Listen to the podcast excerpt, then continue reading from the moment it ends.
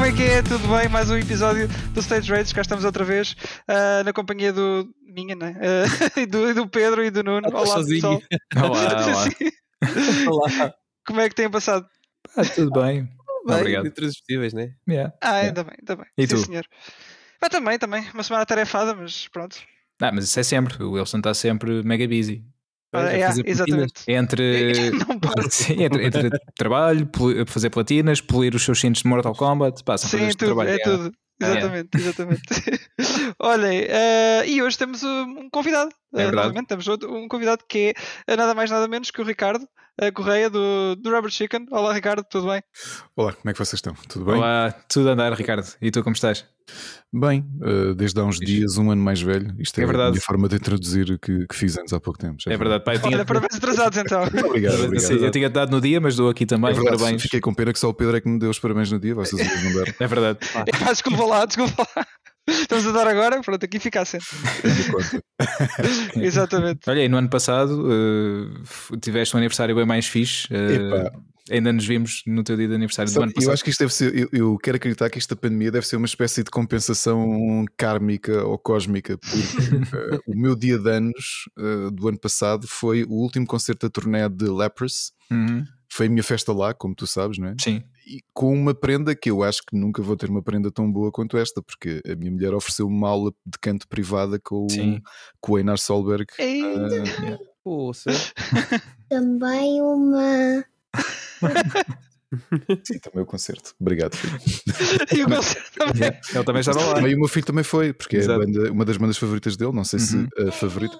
É a tua banda favorita, sim. Foi o segundo concerto de Lepers que ele viu, na altura, ainda com 6 anos, ah, Yeah. já tinha visto Lepers duas vezes. É, muito fixe. Também foi o meu segundo, mas eu já tenho mais do que 6 anos. O primeiro concerto dele, eu não me lembro se estavas lá. Foi Estava, foi o do Comendatio. Ah, claro que estavas, depois estavas com, as- Yeah. com a Mónica, obviamente. Pois Sim, foi, sim, foi. também tivemos lá. E, e começou bem, aí com tinha feito seis anos há muito pouco tempo, começa logo num festival de prog metal, acho que é a Uhum. melhor forma de começar. Acho que sim. Por acaso, o ano passado era suposto ele ir a Vagos. Pois. Nós tínhamos já isso planeado que o ano passado, ele- que se acontecesse em 2020, que ele teria Uhum. ido a, a Vagos. O mais novo ainda estávamos indecisos. é um bocado. Ah, vês assim, estes dois anos de espera, para o próximo ano já podem ir todos. Epá, pois, talvez. Vai depender de quanto quão maduro, maduro fica o mais pequeno. Sim. Yeah. Isto, pronto, ficou tudo meio, meio adiado, não é? Mas de facto, lá está, eu lembro-me sempre desse concerto como ahm, o, o teu dia de aniversário e eu lembro-me da, da questão de ter sido esse, esse, essa aula privada, que foi uma cena muito fixe. Ah, ter sido, foi o último concerto da Tour dos Lepers, ah, portanto também foi um pouco uma celebração da parte deles. Foi o último concerto normal que nós, acho, eu e tu também, não foi? Que, que vimos Foi antes porque eu no dia. tudo. eu- olha, eu tinha bilhete para a Anathema, porque, como sabes, a Anathema é a minha banda favorita. Se Uhum. eles vierem cá dar um concerto à casa de banho da, da Repsol, da, da segunda circular, eu Tu pago vais. bilhete para ir, nem que seja Yeah. para estar encostado um urinol. Pá, onde quer que eles vão, eu vou estar lá. tinha comprado bilhete para o meu filho ver também o concerto. Tínhamos os três. Uhum. Só que dia 11 foi o primeiro dia que nós ficámos confinados. Foi quando os casos começaram a subir Pois realmente. E. e apesar do governo só ter decretado confinamento na semana seguinte, pá, nós informámos entidades patronais, avisámos o colégio Uhum. e eles ficaram logo em casa. Pois. Epá, e portanto foi o primeiro dia de seis meses em que ficámos aqui fechados, porque depois os meus filhos voltaram à escola dia 11 de setembro. Portanto, Yeah. Foram seis meses aqui. E fiquei com muita pena, até porque Anathema, como, como já deves ter reparado, não sei até quando, mas até ver foi o último concerto da, da carreira deles, porque eles Sim. acabaram entretanto. Pois. Quer dizer, não é, eu acho que é mais um hiato. Um é? hiato, sim. É onde voltar, porque obviamente quando isto ficar normal, pá, Anathema é Anathema, continua a ser uma das bandas de referência para muita Uhum. gente. Sim. E onde consegui fazer dinheiro, mas para eles, eh, se bem me lembro, aquilo era o segundo, era, foi dos primeiros concertos da turnê, não foi? Uh, penso que sim, uh, penso que sim, que era, que era logo no início. Uh, houve uma série de. Aliás, como parou tudo, por exemplo, eu na, na semana a seguir a essa, que era no dia 19, uh, ia ver também no Lisboa ao vivo, onde foram os Lepers, os Russian Circles, uh, que já não aconteceu, esse foi mesmo cancelado. Um, pronto, por causa de tudo isto. E também eles nem sequer iniciaram a tour, que eles iam iniciar uns dias antes uh, na França ou uma coisa assim, e também já não aconteceu. Portanto, ficou... uma coisa curiosa que eu pensei na altura? O, o, os Anathema, acho que aquilo era o segundo ou terceiro concerto. eh, Uhum.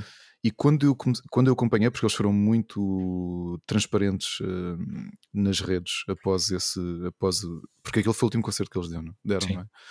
quando começaram a dar essa perspectiva que estavam com muitas dificuldades financeiras porque o resto da turnê, eu não sabia que eles avançaram o dinheiro e eles próprios é que avançaram. Ou seja, aquilo Ok. obviamente que lhes ia dar lucro porque eles tinham casa cheia em praticamente Uhum. toda a Europa, América do Sul, América do Norte. Mas quando tu pensas assim, uma banda, neste caso é a minha banda favorita, obviamente que não tem uma dimensão de, de- dos Metallica, não é? que é a tua Uhum. banda favorita. Sim. Mas para metal é uma banda bastante conhecida, não é? Que Uhum. é headliner de festivais e tudo isso. Sim. E tu imaginas que eles ficaram com problemas financeiros. ah, pá, não é assim um bocado. Para mim foi um bocado de choque, parece que foi assim um reality Sim. check de. Yeah. Afinal, não se ganha assim tão bem nisto, não é? Exato, exato. É verdade, eu por acaso senti isso também de, de muitos outro- outros artistas e, e tenho, por exemplo, acredito, por acaso não falámos sobre isto, mas acredito que tenhas acompanhado os live streaming dos Lepers, eh, que eles têm sim, sim, feito sim, eu bastante. ainda paguei uns quantos bilhetes. Sim, eu também tinha tiveste comprado.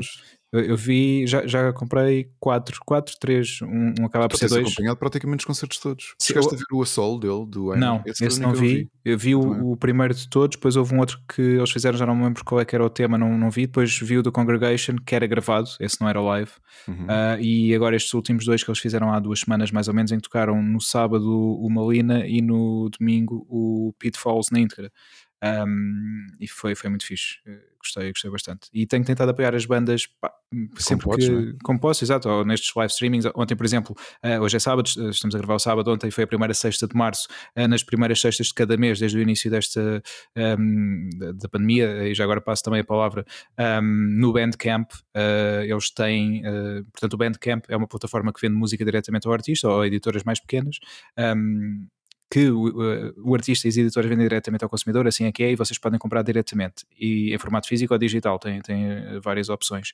Ah, e eh, há sempre uma porcentagem que vai para o Bandcamp, mas nas primeiras sextas-feiras de todos os meses, desde que isto começou, eles estão a, a abdicar da, da FII e vai 100% para o artista ou para a pequena editora. E eu, por acaso, ainda ontem comprei alguns ahm, álbuns lá, portanto é, é também uma boa forma de apoiarem os vossos artistas preferidos que estejam lá. Não sabia que eles vendiam físico. Vendem, para mim. É, tu podes, eh, alguns têm eh, CD, vinil eh, ou até merchandise em que tu podes comprar através do Bandcamp. Eu, por acaso, ainda só comprei, comprei uma vez físico através do Bandcamp, de resto, quando comprei digital, eh, mas, mas é muito fixe. E mesmo que compres o físico, ficas sempre com o digital também lá, logo. Podes descarregar nos formatos que quiseres, MP3, FLAC, etc. Um, e podes fazer streaming através da app do Bandcamp também. Uh, é uma forma extra de, de poderes apoiar. Muitos destes álbuns que tenho comprado estão também no Spotify, onde, que é o serviço que mais, mais uso para ouvir, um, mas assim acabo por dar um bocadinho também mais ao, ao artista. Sim, senhor. É, é Apoiar boa aquilo que gostas. É, é exatamente. Pá, te- tento, tento fazer isto e um pouco também aqui no seguimento do que o Ricardo estava a dizer, de, deste reality check de bandas que nós pensamos são de média alta estatura ah, e quando vemos na realidade não estão, pronto, não têm contas milionárias Sim. e a situação ficou um bocado complicada. Eu acho que ali foi um bocado mais grave porque acredito, pá, eh, o lucro que eles fariam devia ser interessante para eles viverem Claro. confortavelmente, não é? Eh, Mas quando o meu reality check foi também perceber que quem avançou o dinheiro para a turnê eram- foram os próprios eh, Anathema. Pois, Eh, e, e obviamente que se tu avanças o dinheiro, não é? Se calhar para pagar, eh, subcontratar logo malta, freelancers e, e afins e o próprio material, Uhum. Viagens e tudo mais. viagens e tudo. E se a tua turnê é cancelada ao segundo ou terceiro concerto, o rombo que isso, que isso não é. Sim. sim. Houve muitos artistas que ficaram, lá está, com, com dinheiro empatado e que é difícil recuperar. E es- espero que as coisas melhorem, mas de facto estamos com um ano em que toda a gente dizia: malta, vem em 2021, agora é que vai ser. Exato. Não, Não, Eh, nós estamos no dia 400 e qualquer coisa de 2020 ainda. pois, Pois, sabes, sabes uma coisa curiosa é, foi ver logo no início alguns artistas, os Anathema tentaram, mas desistiram rápido de tentar fazer live streams e tudo. Mas Uhum. eh, dois que eu comecei a ver a mexerem-se, um especialmente porque também é gamer, é o. o Matt Iffy dos Trivium. Esse, eh, sim, esse, esse já, era, já era estabelecido, mas é o Daniel Uhum. Tompkins dos Tesseract. Ah, sim, e, sim. E não só. Um, a Ana durante um tempo acompanhava porque ele não só fazia uh, streaming de, de música e cantava e mostrava as composições Uhum. que ele estava a fazer para White Moth, Black Butterfly e Tesseract. Sim. Mas também videojogos, porque ele, parte dos streamings dele era isso. Pá, é. Estamos a falar do tipo ter sempre uma média de 500 viewers no, no, no Twitch, não, não era mau. Sim. Uh, o Devin fixe. Townsend também tentou, eu vi umas vezes, mas admito que não, epá, não sei. Não, não pegou muito, não é? Eu também, também Não. vi. algumas. Parece aquela coisa, tipo, ele não é assim tão velho, mas é como eu de repente pedir ao meu avô, avô, vai fazer stream a ver se habitua a isto. Yeah. Não colava, não sei porque a coisa não, não, não encaixava no. Sim, yeah, percebo, percebo o que estás a dizer, sim. Como Mas aquela, por- como é que- aquela imagem do Hello, fellow youngsters, né? Que é um Yeah. bocado isso, né? É, Sim, sim. Yeah, Mas eh, é tentar ver eh, aqueles projetos que podem apoiar, eh, seja lá está, através de streamings ou de compra de discos ou o que for, que possam ajudar os artistas para que quando isto tudo voltar continue a haver eh, Para retomar. Yeah, exatamente, eh, concertos para, para ir. E já agora pergunto-vos, não sei se vocês têm acompanhado, naturalmente estamos um pouco ahm, a reviver o que eh, revivemos no ano passado, com festivais e concertos a serem novamente cancelados, adiados, ou co- seja qual for a palavra que eles querem pôr para, para evitar a devolução do, do dinheiro às pessoas. Eh, Como é que vocês têm, têm acompanhado tudo isto? Boa! Eu, eu, quantidade de festivais e concertos que ainda tenho ali os bilhetes. uh, eu não sei se eu vou-vos contar uma coisa. A pandemia funcionou. Eu tinha uma aposta com o Rui Parreira e com Uhum. os ouvintes do Split Chicken. Olha, um abraço era? para o, para o Rui, já agora. No dia 21 de junho, eu ia tentar fazer uma coisa completamente. Deste ano? Do ano passado. Do ano passado. E pelas piores razões, eu, eu infelizmente vou falhar essa aposta e ela não se vai cumprir. Dia 20, 21 de junho era um dia cheio. Era um dia em que não só eu estaria a organizar o Mosh XL Esports no Altice Arena, Uhum. Como iria finalmente riscar um dos meus músicos favoritos da minha vida. Aliás, nessa noite eu ia riscar quatro músicos favoritos, mas um deles ia ser na Sala Tejo, que ia ser o King Diamond, que os Merciful Ah, Fate é. iriam cá pela primeira vez uh, na história. Então, como é que tu ias fazer isso? Porque era no mesmo dia. Espera, espera, espera. Então, paralelamente a isso, nessa noite iam três artistas, duas bandas e um artista que eu ando há muitos anos para ver. Um deles era a primeira vez que vinha a Portugal no Rock in Rio, Uhum. que ia ser nem Mato Grosso, no palco secundário, e no palco principal, a Rai Duran Duran. Então eu já tinha estabelecido um, um trajeto que ia envolver eu gastar, eu gastar bastante dinheiro em Uber, ok? Que era passar o dia no Altice Arena a trabalhar no XL, uh, sair por volta das 7 para ir ao Rock in Rio, ao palco secundário, ver o Mato Grosso, uh, correr para o, a sala teste do Altice Arena de Uber, correr, ir de Uber para ver, uh, desculpem, não, uh, plano era ver Ahá no Rock in Rio e assim que Merciful Fate estivesse prestes a começar, correr, apanhar o Uber, ir para o, a sala teste ver uh, King Diamond, uh, Merciful Fate, aliás, Uhum. e depois sair para ainda acabar de ver a última banda que ia ser uh, Duran Duran, que eram os cabeças de cartaz do Rock Rio. Foi. E envolver gastar algum dinheiro em Uber, mas uh, e a, e a minha lista de artistas que eu preciso ver antes de morrer ia ficar praticamente completa uh, numa noite. E não aconteceu. Até porque uh, Merciful Fate foi o foram os únicos até hoje que eu já recebi o dinheiro de volta, porque foi mesmo Pois, cancelado. foi mesmo cancelado, exato. Sim. Tudo o resto não, o voo ainda está de pé, mas os cornos já não vêm, não é? Ah, isso já está confirmado? Já, e já tinha dias, eu não acredito que eles vão acontecer, porque era início de junho. System of, System of a Down vem, mas Korn não vem. Hum. Sepultura também vem. Uh, tinha John Cleese, que foi adiado para Sim, sim. junho, eu também não acredito que vai acontecer. Pois não. E o Vagos, que também que estava a ficar com um cartaz excelente porque estava a acumular dois anos de festival e que eu É. não sei se vai, na melhor das hipóteses, acumula três anos de festival e ficas com uma espécie de de, de Vaken uh, ali para os lados de Aveiro. Yeah. Pá, isso era fixe, mas eu não sei, estou a ver eh, tudo um bocado complicado nesse sentido. Pá, eu também tenho uns quantos bilhetes. Olha, também tinha Rock in Rio, mas no outro dia ia, ia ver os Foo Fighters, que foram reconfirmados. Sério? Não ias ver Duran Duran? Uh, na altura, sabes porque? Por acaso, nesse dia, uh, fiquei. Acabei por não comprar nada, porque eu assim, ei, gostava de ir ver uh, um, Aha. Um, porque Duran Duran vi no, no Superboc em 2000 e... Eu não vi, no, no dia anterior tinha sido Iron Maiden e eu fui ver. Sim, Iron eu- Maiden eu- com. eu- com eu- foi Slayer, não foi? Foi, Slayer. foi. Tal e qual. E Rose Tattoo depois de Maiden. Uh, Eu Não fiquei a ver, eu ouvi uma ou duas músicas e não gostei. Pois, eu vi também só um bocado, depois estive lá com o pessoal uh, na conversa, mas, uh, mas pronto, yeah, foi, foi esses dois dias e então era mais por uh, aha um, e, e acabei por não comprar porque fiquei um bocado sem saber se, se comprava para o Rock, Rock in Rio ou para o um, Merciful Fate, tal como tu disseste. Um, e, e, portanto aí acabei por não comprar, mas tinha comprado para Foo Fighters, que foi adiado para este ano, e agora pronto, já sabemos que não vai haver Rock in Rio outra vez. Depois tem também Não vai, já foi adiado. já foi, já foi. Rock in Rio já está confirmado que não vai haver este ano, nem em É Portugal que- nem no Rio. É que repara, eles tinham. Eu, uma indecisão que eu tinha é se eles iam conseguir reproduzir o dia. Um, e em novembro tinham confirmado que Duran Duran e Ahá viriam cá na mesma num dia específico. Não sabia Sim. que já tinha sido adiado. Já foi, já foi. Uh, continuam a Lili, foi ontem que adiaram, agora é que eu estou a ver as notícias. Foi ontem. Yeah. Isto não podia. Quem, quem está a ouvir o Stage Rage e não sabia isto como, como eu, está a ter notícias quase em direto. Em primeira mão, mas é- isso é assim, aqui ouviram sempre aqui primeiro. eh, todos os- Sim, sim, sim. Eh, eu- aliás, não sei se lembram agora há dias, a Cristina Ferreira tinha que fazer um anúncio ao país, não é? Quer não sei se ela- Rage? Eh, Pronto, eu não sei se ela já fez entretanto ou não, mas eh, tá, ouvi as, minhas, as minhas fontes disseram que ela estava indecisa. Uma, uma delas, eh, uma da- das coisas que ela pensou em dizer se- se- seria a aquisição do Stage Rage. Ah, eu falei com em ela ontem à noite. Ela ligou-me e eu disse a ela para que era para não dizer Ah, então pronto, ainda, ainda, ainda é segredo. é Ir com segredo. calma, sim, sim.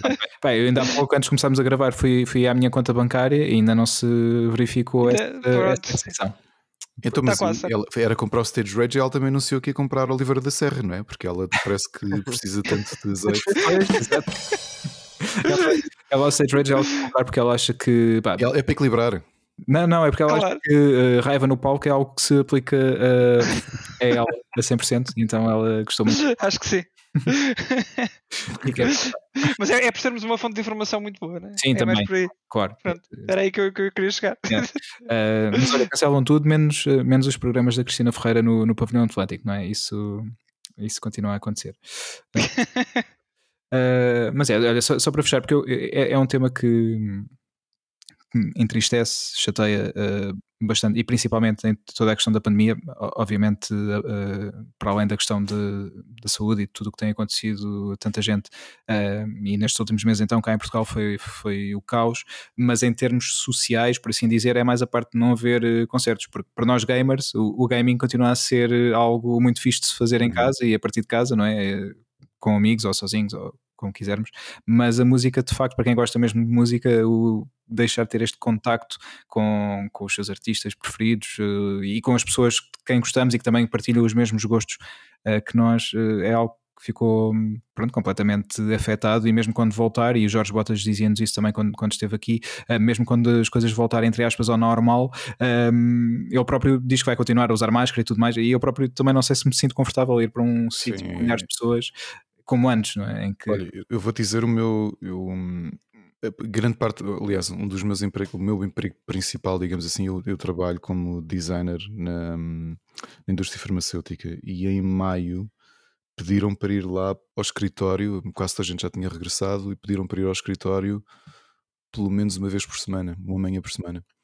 Na manhã, na noite antes de eu ir lá pela primeira vez, eu não dormi. Eu, eu tremia por todos os lados porque estava já isolado há dois meses, pá, nem, ao, nem ao supermercado íamos, nem nada. Sim. Um, íamos só ao lixo, epá, eu estava assustadíssimo.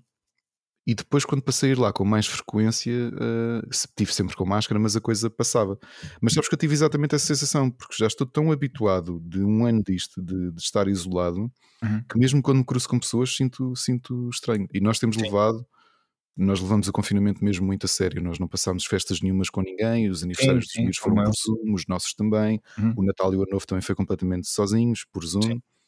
Uh, e então não temos mesmo contacto. Agora, a parte onde eu, onde eu sinto diferença, como, como sabes, ou como sabes, acho, que- acho que sabem que uh, nós, nós estamos muito ligados também aos, aos board games. Uhum.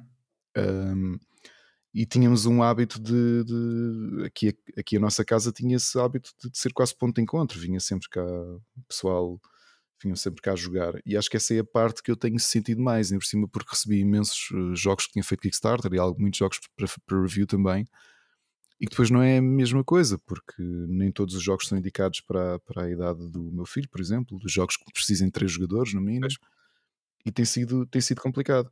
O que é que temos compensado isso? Um, no meio disto, uh, há muita gente, e pelo menos aconteceu-nos, um, com as saudades dos role-playing RPGs, de estar Uhum. a fazê-lo via Discord e aproveitando Ok. as plataformas que foram desenvolvidas entretanto, como o Roll20, Uhum. e temos feito isso com frequência. Portanto, ao final da semana, por exemplo, aqui a Ana tem uma campanha de Dungeons and Dragons semanal. Ok, Eu fixe. tenho uma campanha, duas campanhas de Vampire como, como DM, e tem sido uma forma de socializar à distância. Pá, Pois. é o possível. Sim, e houve Mas muitas acaba por ser uma maneira de fazer de, de jogar o jogo, é uma- é uma maneira diferente, não é? Mas resulta, tem resultado agora. Epá, sim, já estamos um bocado habituados a isto, percebes? Claro que Sim. pessoalmente, especialmente quando jogas role-playing games, precisas muito das, das facial cues e tudo isso, e da, da expressão do próprio jogador ah, quando estás a mestrar um- uma sessão. Só que pá, as câmaras substituem isto com alguma Pois. facilidade. Sim, Não é a mesma coisa, mas tempos melhores virão. Mas eu percebo isso que vocês estão a dizer, que é. ah, mesmo quando voltar ao normal, quão à vontade é que nós nos vamos sentir Sim. para realmente baixar a guarda? É estranho. sim, tal e qual. Ainda vai, vai levar algum tempo. Sim, o outro dia saí para ir pôr o lixo e esqueci-me de pôr a máscara, só passei porta fora epá, e senti-me um bocado em pânico, é muito estranho. Sim, sim. Mas o problema, mais do que isso, é, é- é olharmos à volta. E se isso já acontece agora, numa altura em que as coisas estão apertadas e, e o controle devia ser apertado, lá está, um, eh, ver tanta gente que não quer saber, eh, basicamente. Então, quando as coisas abrirem, ainda vai haver mais. Ou seja, o, o nosso desconforto eh, de pessoas que tentem, tentam cumprir ao máximo eh, com tudo e, e- e, acima de tudo, assegurar a segurança, não só a nossa, como de todos Dos outros, exatamente. E ver que os outros não, não estão a fazer o mesmo eh, e daqui para a frente vai ser obviamente pior eh, quando as pessoas quando já não for obrigatório Eh, porque eu vejo muitas pessoas que andam na rua sem máscara e põem a máscara só porque é obrigatório por lei Sim, sim. num sítio não é por mais nada, é só porque é obrigatório por lei Ahm, não têm a consciência de, de o fazer por uma questão de proteção de saúde tua, minha E e, dos outros. próprios e sim, de toda a gente Ah, por isso, não sei, não sei Isso, isso aflige-me. Olha, em novembro, pá, como sabes, no ano passado não fizemos nenhum dos dois eventos no Altice Arena. Por exemplo, o IndieX fizemos em versão digital, correu melhor do que eu estava à espera. Uhum. Um, mas há uma série de limitações que nós tivemos, nomeadamente não ver a nossa família. Eu não vejo a minha família sem ser por videochamada há muito, muito, muito tempo. E ali em novembro, não sei se vocês se lembram, antes da coisa descambar perto do Natal, foi quando começaste a ter esta onda negacionista a sério sim, e Sim. começares a ter aos fins de semana manifestações no Recio de malta a beijar-se, a abraçar-se e a beber. Acho que foi das poucas vezes no meio disto tudo que eu tive raiva, mas raiva pura de alguém a pensar: esta malta completamente idiota, completamente desfasada da realidade, está a atrasar-nos a todos. Uhum, Ou seja, qual. todo o sacrifício que nós estamos a fazer. acaba por ficar quase em vão Exatamente, Sim. exatamente. A mesma coisa ao Natal, repara, nós temos, os meus sogros moram aqui pertíssimo, nós até nos isolámos mais de uma semana para tentar estar com eles e, pá, e eles disseram não, vamos, até isto estar resolvido, não nos encontramos, não é Pois. seguro. Sim. E sim, mas para nós não fazermos isto, sabemos que houve muita gente que contagiou demasiada gente, porque Sim, baixou a sim. guarda, não é? exatamente, tal e qual E, hum, e estou ansioso. O que eu acredito ainda assim, eh, não, eu não, não tenho confiança suficiente na, na humanidade para acreditar que nós aprendamos com as coisas. E acho não. que em relativamente pouco tempo tudo Aliás, tivemos um holocausto eh, há quanto tempo? Eh, Há, há- há- parece há que não demasiado existiu. pouco não. tempo para, para as pessoas já, já estarem a Não, estou a ser irónico, obviamente. eh, que muita gente não considera que. Eh, mas que se tem quiserem havido. entrar pela parte política. É, mas é, é essa a realidade. Acho que nós, nós esquecemos rápido. É assim, tens um lado positivo tu esqueces rápido. No outro dia estava a ler um artigo no, no, no New York Times de um historiador que dizia por exemplo, a, a euforia que tu tiveste e o- no- nos loucos anos 20 que nascem muito de, de, epá, de todo, toda a depressão que existiu e a, e a onda negativa não é? e o sofrimento que existiu com a, segunda, com a Primeira Guerra e que sem terminar a Primeira Guerra tens uma pandemia que, que- nós que nos estamos aqui a queixar disto e temos a internet para poder estar em contacto com toda a gente coitado do pessoal de 1918 não é? que, que estão a voltar a casa do- depois do- da Primeira Guerra Mundial E.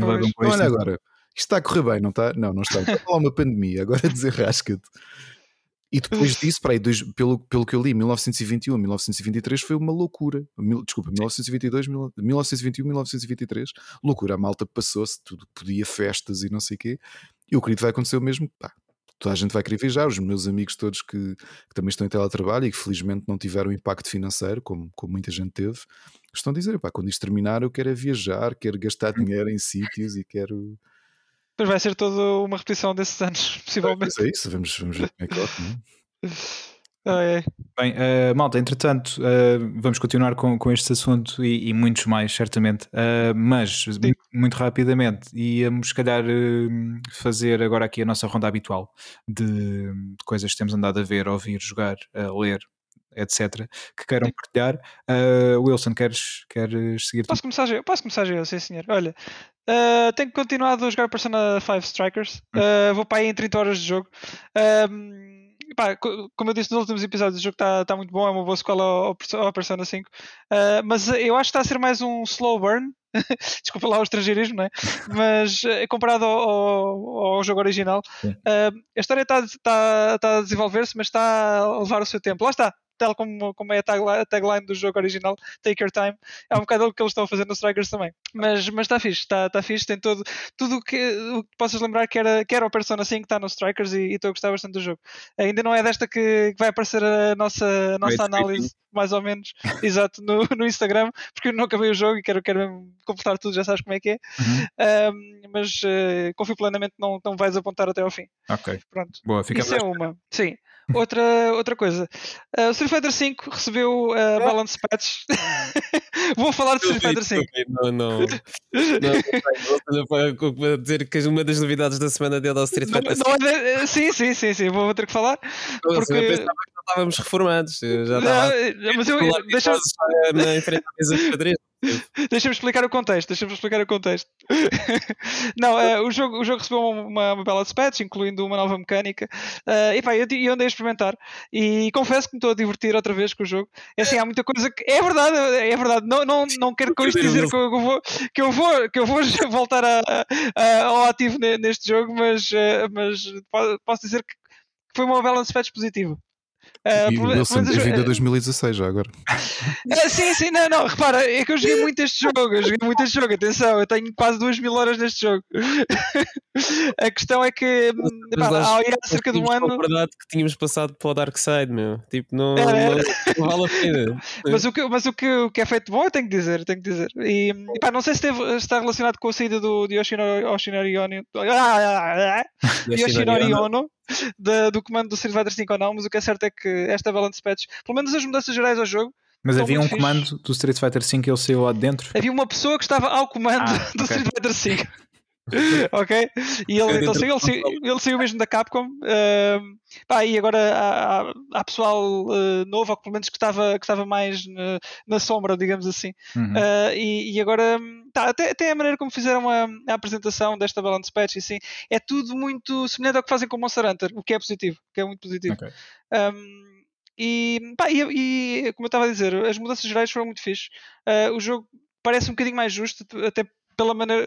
pá, eles apresentaram a nova mecânica que foi o V-Shift e é uma mecânica defensi- defensiva. Não vou entrar aqui em, detalhes, mas o jogo precisava muito de, uma- de algo assim, pelo menos. Não vai mudar o que é que é o, o estilo do jogo em si ainda, está, está muito à volta da, da roubalheira, eh, mas, mas eh, tá- o jogo mudou para melhor nesta season. Ok, então em Isso é 2021 temos o, o Não, V. não, não, cala, porque eles, eh, segundo rumor, já, já, estão, já estão com o 6 aí em produção, não é? Porque esta season, esta season foi um bocado para aguentar o barco até o 6, a- até o 6 aparecer. eh, mas o que é certo é que, e eu não estava à espera de muito, atenção, mas o que é certo é que esta Balance Patch parece-me bastante positiva. E ainda trouxe mais uma personagem nova, oh, portanto, que é o, que é o Dan. Não sei se lembram do Dan do, do Street Fighter Alpha e, e assim. Não, Não. pronto. Não. Eh, mas não interessa. tinha, tinha um kimono rosa. Exatamente, exatamente. Perdi, perdi um Sith Lord hoje. calma, calma. Mas, ehm, mas sim, é- é- é- acho que está bastante positiva e eh, lá está. Estando no contexto em que estamos da pandemia, eh, o jogo tem um online muito mauzinho. Portanto, isso não mudou, isso continua a ser igualzinho. Ok. Portanto, se não gostavam de jogar online neste jogo antes, o jogo continua absolutamente na mesma. E Não vou gostar. existe. É, não, é pá, é- lá está, se não jogares com pessoas eh, se calhar daqui de Portugal, eh, pá, o resto é tudo muito complicado. Há sempre, notas sempre cá, cá, cá lag. E, e este realmente não melhorou ao longo dos anos. Pronto, eh, nesse aspecto, e não vai melhorar até, até o jogo morrer. Portanto, Até sair um novo. Sim, sim, isso, isso de facto. Mas eh, pá, vamos ver que está tá aí o Strive com, com um, um netcode, não é? Dizem que é, que é muito bom. Ahm, vamos ver também o que é que o King of Fighters 15 também traz nesse aspecto. Também acho que estão a trabalhar em, no, no rollback, não é? Eh, pelo que eu tenho lido. Ah, Pronto, para dar contexto, já que disseste a palavra, Sim. para quem não sabe, ah, Rollback Netcode funciona sensivelmente mais para o lado do cliente do, do cliente do que propriamente para, para a peer-to-peer connection. Com isto quer dizer que se houver uma diferença de, ou se houver um ping muito alto entre os dois jogadores, a própria consola em si é que depois de atualizar com a, informa- com a informação correta vai corrigir eh, para, para as frames corretas. Ou seja, Uh, pode haver ali às vezes uma animação que parece que acertou o ataque, mas depois quando houver a correção, afinal não acertou. É isso que é o rollback netcode. Ele tenta compensar. Isto não é a melhor explicação, mas é qualquer Dá, coisa. para- dá para ente- para entender, exatamente. Dá para entender. E o Strive, não é? Supostamente está tá muito bom nesse aspecto. Não Sim. estou a falar do jogo em si, que eu não, não é a minha cena, mas ah, segundo o que, o já li, as opiniões do pessoal, o Strive está muito bom ah, em termos de netcode. jogo, o jogo é, é mais ou menos, mas o netcode, sim, disseram que o pessoal estava a jogar, do- acho que era dos Estados Unidos para o Japão, não tinha, tem ligação, estava. É bastante impressionante. E é um, é um dos, das coisas boas, uma das coisas boas da pandemia. Pronto, é, Sim. O pessoal está- está-se a dedicar mais a desenvolver online decentes Sim. por Sim. falta de, de torneios presenciais. Isso é bom. Ah, o- já agora, só dizer que o o Street Fighter V, eh, o netcode é ta- também é rollback, só que está muito mal implementado. Atenção. Sim, sim. Pá, até, até vi as histórias, acho que, acho que era verdade que toda a infraestrutura online foi implementada por uma só pessoa, portanto, ah, Ah, eu acredito. sim, isso quer dizer muita coisa. Bom, ah, e Street Fighter V é isto, yeah. Ah, e mais coisas. Ah, jogámos ontem um bocadinho Castle Crashers. Castle, Cra- ah, Castle Crashers. Bem, isto está- está- não, sei, não sei o que é que está a acontecer, parece que tem comida na boca. Tivemos a jogar ontem um bocadinho Castle Crashers. ah, eu, tu e o, e o Cubo. Um O bocadinho. tu é o Nuno, neste caso. É, tu, sou- não, sou- exa- exatamente, exatamente. já estava implícito. Não, exato. Não sei se se lembram do, do Castle Crashers, mas o jogo já tem Sim, mais aqueles de 10 ehm, anos. cavaleiros, não é? O vermelho, o Sim, verde. sim, sim. sim, sim. E, e há, e há uma versão uh, remastered na, na, PS, na PS4 e nas outras plataformas também. Uhum. Uh, nós comprámos e estamos a jogar uh, os três, estamos a jogar aos, aos bocadinhos. É, é divertido, é divertido. Uh, portanto, se quiserem. O, o spot que o Scott Pilgrim foi. foi... Pois, Já foi Foi uma arrumado. experiência. Não, epá, não era suposto ser arrumado, mas eh, cada vez que nós tentamos jogar, eu não sei se é por eu estar na PS5, mas. Não, eh, não, não. E eles na PS4, eu acho que não. Mas aquilo nós jogamos que 20 minutos e depois aquilo desconecta, simplesmente. nós não, exato, nós não conseguimos chegar ao fim do nível porque aquilo crasha completamente. E depois eu, eu na PS5 E o que é só crasha, um que não erro crasha? e aquilo tira-me do. Não, curiosamente, curiosamente não crashou e o jogo corre muito bem. Boa, boa, Yeah. ainda bem. Yeah. E pronto, acho que, acho que é isso da, da minha parte em termos de joguinhos. Exatamente. Boa. Mas eu E- também não, não tenho visto séries nem, visto? nem filmes porque a semana tem sido assim um bocado atarefada. Uhum. Ahm, e então é, foi só mesmo isto, exatamente. Ok, Yeah. cool. Obrigado, Wilson, pela, pela nada. partilha. Uh, Nuno, eu- há uma coisa que eu sei que vais falar. Não sei se tens mais alguma Sim, para sim. falar ou não, mas pelo menos. Eu crachei aqui com a tua piada. Ah, crachaste. Mas- Sério, ok, ok. Mas eh, pá, há pelo menos um assunto que eu sei que vais falar e hum, sim. acredito que o Ricardo também tenha muito para falar contigo sobre isso, por isso take it away. Então, antes de mais, eh, Monster Hunter anda a colecionar mais, mais crowns e agora cheguei à parte difícil. Que eu não sei que se vou desistir ou não, mas, mas logo se vê porque Agora não pode ser. Epá, agora, agora que cheguei aqui realmente não me apetece, mas por outro lado, pá, eu estive a ver a estatística do pessoal que fez data mining à versão do PC e drop rates de 6% a 3%, 3 a 6% é, é, é demasiado doloroso, meu. Tu tens que fazer um sacrifício de sangue ao deus do RNG para, para te sair. pronto, tu queres. Ah, se eu fiz, tu também tens de conseguir. Pá, yeah, mas tu és o Wilson God Gamer dos pouquinhos Eu não tenho esse, esse background, não sei se consigo. Não sei se consigo, é, é muita pressão, é muita pressão. Ahm, pá, depois também, ah, pronto, Wilson já disse, estivemos a jogar o Castle Crashers. Uh, dei, andei a dar uns toquezinhos no FIFA esta semana. Ah, volto a dizer, é impossível, impossível acabar um jogo no FIFA se estiver a ganhar. Se, se eu, às vezes ah, temos que saber gerir os golos. Se houver uma oportunidade para golo, para o terceiro, vá, digamos assim, mas ainda estamos a 25 minutos de jogo, é melhor, epá, é melhor não. Se eu marco o terceiro golo, pá, se é melhor rematar um bocado com mais de força para a bola ir por cima, porque se eu marco o terceiro golo aos 25 minutos, a pessoa vai, vai, vai, vai, Vai-se vai, ter pausa e vai, vai fazer quit. É certo. Uh, não sei, FIFA em si é uma experiência, não sei, acho eu gosto do jogo, gosto de jogar, mas acho que já estou um bocado arrependido de, Temos que de- jogar mais nós, pá, vai ser mais de fixe. gasto dinheiro no, no, no jogo. Mas, pronto, não- Quando jogarmos mais vezes, eh, tanto um contra o outro como a equipa, ver que vai ficar mais fixe. pá, espero que sim. Assim sofrem os dois eh, em equipa, não é? Exato. Sim. Pá, por acaso, em, em equipa, não sei, não, não, não deve Não haver, porque há aquela cena, não, não é isso, não é isso, não deve, há aquela cena de tu abandonares o colega, estás a Ah, ver? exato. Ah, sim, sim, Então, sim, razão. aí se calhar já não acontece tanto. Não sei. Por acaso não nos aconteceu nenhuma vez Pois não. quando jogámos, mas também não, não demos assim 7-0. Pois não, pois não. Pois, não sei. A ver. Ahm, depois também andei a jogar o Bravely Default 2. Joguei só, eu digo só, 7 horas. Eu sei que não, não é um número pequeno, mas também não é um número grande. Mas eu digo só porque só para chegar ao logo do Bravely Default a aparecer foram Yep. 5 horas. Para aí, É verdade. para aí, no mínimo. E eu fiquei, poça, isto foi a introdução. Quando eu lá cheguei, eu disse, isto, só isto foi a introdução. Isto De cima já estavas à espera o que é que ia acontecer para, para, para o jogo acabar o prólogo, não é?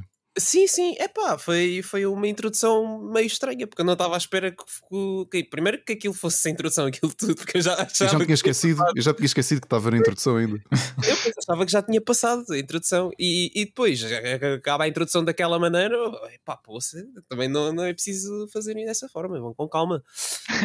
Ahm, mas pá, olha, estou a gostar do, do jogo, eu agora só posso dar uma opinião definitiva quando jogar as vá, 60 horas de, no mínimo que tiver para jogar daquilo Sim. mas estou a gostar do jogo, uh, especialmente porque vem da Square e a Square com o Final Fantasy tem tipo, ido por outros caminhos.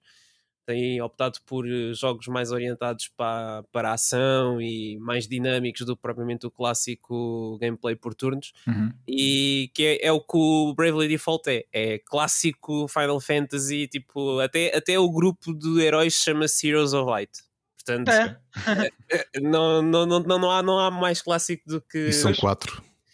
Sim, São quatro, pois. quatro. Tem, tem job system, tem, ah, tem o sistema particular do jogo, que eu acho que é por isso que o jogo se chama Bravely Default, que é o Brave e o Default, em que o Default é, é um bloco que faz stock a, vários, ah, a várias ações por turno, vá. E o, e o Brave é consumir essas ações. Não precisas ter os turnos em stock para as consumir, podes consumir e ficar negativo, depois ficas mais tempo à espera. Ah, mas é a experiência tradicional Final Fantasy. A história é um bocadinho, no início, pelo menos, a maneira como eles estão a, a contar a história é um bocadinho tipo. "Ah", não é aquele desenvolvimento que nós vemos no, nos Final Fantasies de agora. Ou pelo menos depois do 7 para a frente, vá. Uhum. Em que a história é um bocado mais bem construída. Ali no início parece que é, é um bocado à toa. Só para vos dar um contexto, ele cai ali na praia, no, é, num- é um náufrago, eles aparecem, recolhem-no, porque o cristal supostamente disse para ele. É um náufrago ele- que tem um Wilson. é verdade, é verdade. É, nunca disseram isso, Pedro. Nunca disseram isso. O Cristal, o Cristal diz que, que eles têm que ir lá recolhê-lo e pá, depois a maneira como eles introduzem a história de, de cada um dos personagens é assim, parece que às vezes parece um bocado forçado, não sei, mas também joguei pouquinho, portanto, portanto deixa ver. Mas, mas estou a gostar. Eu estive a ver algumas reviews do jogo, porque eu não joguei o Bravely Default 1 e estava curioso. E houve muita gente que gostou do Bravely Default 1, mas eu acho que as reviews eh, do 2 centram-se muito na, na comparação do 2 ao 1. Porque eles dizem, É. ah, porque passou para o ecrã maior e aquele tipo de, de design e art style não, acho que não está feito para um ecrã maior da Switch e pá, coisas assim do estilo que a mim, honestamente, não me faz confusão. eh, porque é a primeira vez que eu estou a jogar um Bravely Default e é engraçado eh, ver o quão as pessoas são influenciadas pelo, por, por opiniões de- de- de- anteriores, de, de- de jogos anteriores e de outros jogos similares. É, é- é interessante olhar para isso dessa maneira, porque para mim está tá a ser fixe, eu estou a gostar. Boa. E pronto, séries. eh, tenho andado a ver uh, uh, Modern Family. Uhum. Eh, Estou agora no final da, Na, da última temporada? da décima, que é a penúltima. Ok. Uh, porque, pronto, vi o tal episódio, o episódio 7 do WandaVision que me fez lembrar de Modern Family, que eu não, não tinha acabado de ver e decidi voltar a, a ver. Pá, estou a gostar, estou a gostar. É, aquilo tem muita graça. Uh, tenho pena que algumas uh, histórias tenham ficado perdidas ali pelo meio. Uhum. Uh, há umas coisas que eu me lembro que ideias que eles provavelmente que queriam seguir, depois largaram. Uh, mas mesmo assim, é, é uma boa série. Sim, é muito fixe, muito divertido. Uh, continuei a meter mais uns quantos episódios de Clone Wars. Uhum. Uh, aí não tenho muito para dizer porque agora a história também não está a desenvolver assim muito, mas estou à espera de chegar à parte em que eu vou dizer: Ah, então foi por isso que eles fizeram isto no Mandalorian. Há coisas que eu já sei, né? há coisas que eu já sabia da série e por isso é que, exatamente por causa disso é que estou a ver. Uh, não vou dizer nada, apesar da série já ser antiga e acho que não, não, seria bem spoiler, mas há coisas que para quem não viu é tipo mega spoiler que eu já sei, portanto não. Uh, é um bocado como, como os spoilers que me deram no One Piece, e se essa pessoa tiver a ouvir, uh, tudo bom para ti, é? e depois acabei de ver o WandaVision, finalmente. Spoiler alert! Yeah. Não, sei, não sei se quer dar spoilers já. já não, já. não faças isso. Acho e não que comecei a ver.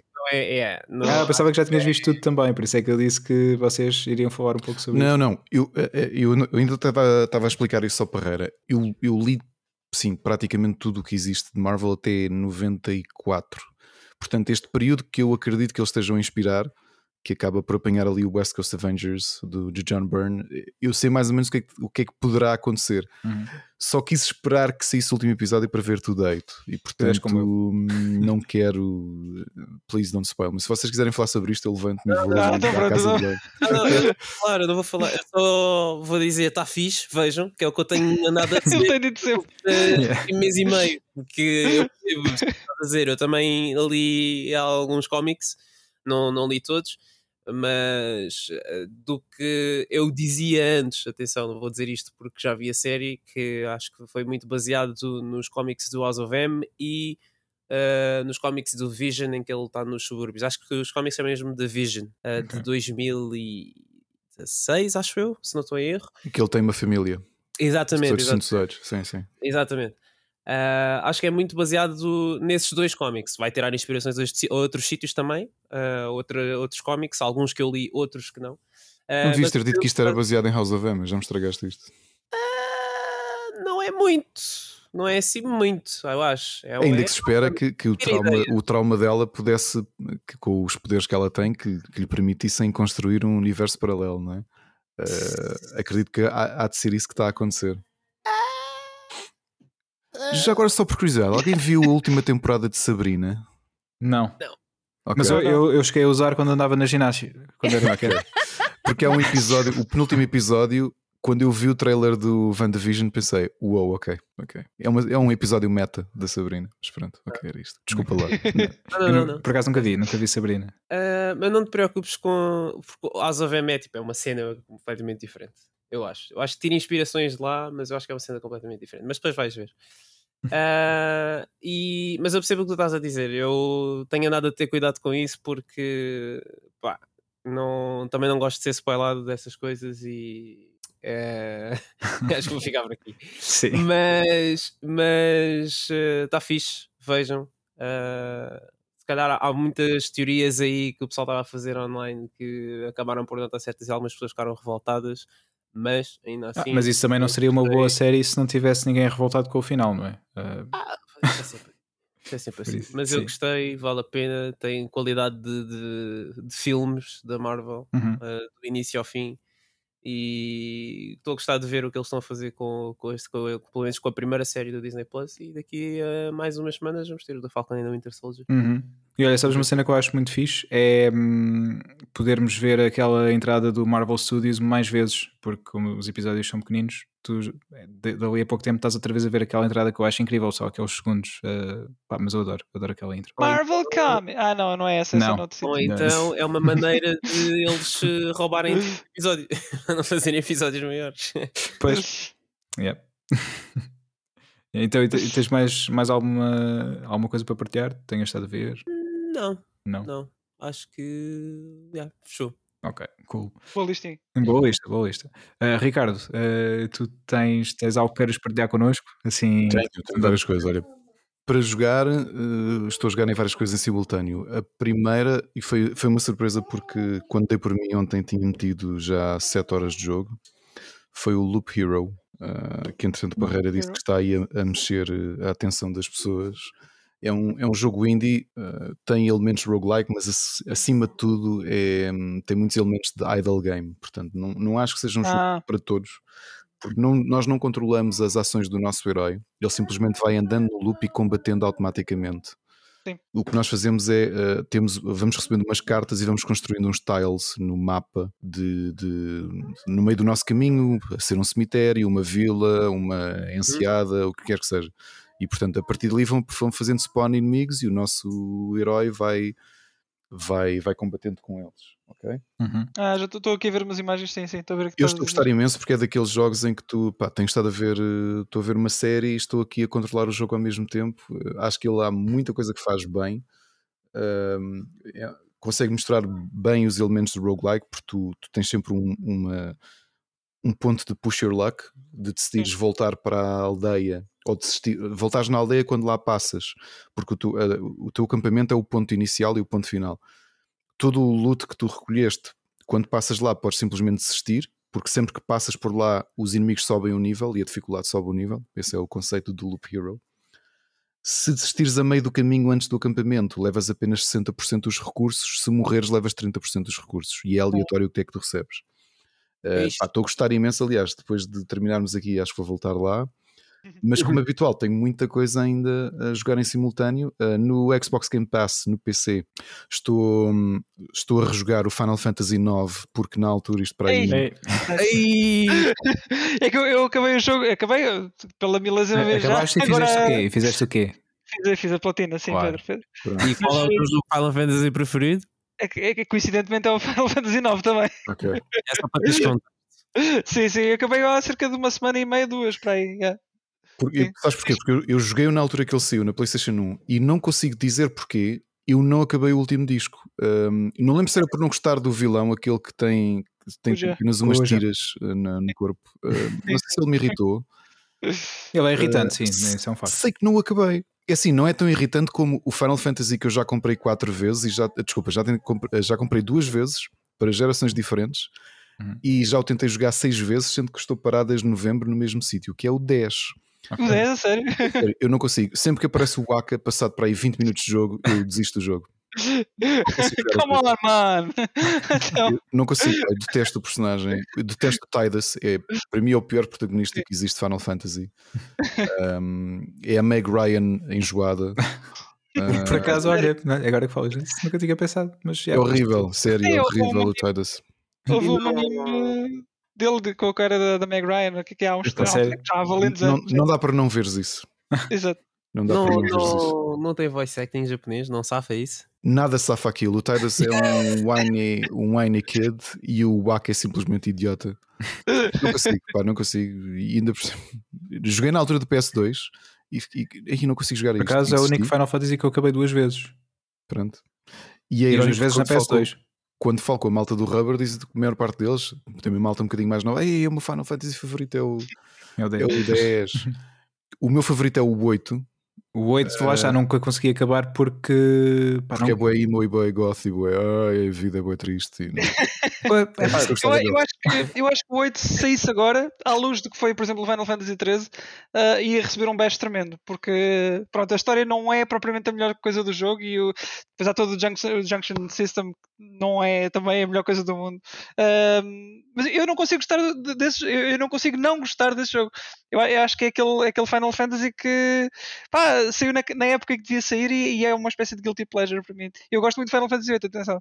Isso, Mas isso acho- acho do contexto, é, o contexto é importante, porque repara, eu lembro quando ele saiu, ver o primeiro trailer do. Obviamente que o jogo que me fez jogar, gostar de JRPGs foi o 7, e a partir daí depois fui descobrir mais tarde com, com eh, SNS, amigos que me iam arranjando. Eu- nunca tinha tocado numa SNS, e obviamente que, e passando aqui a, a fase de.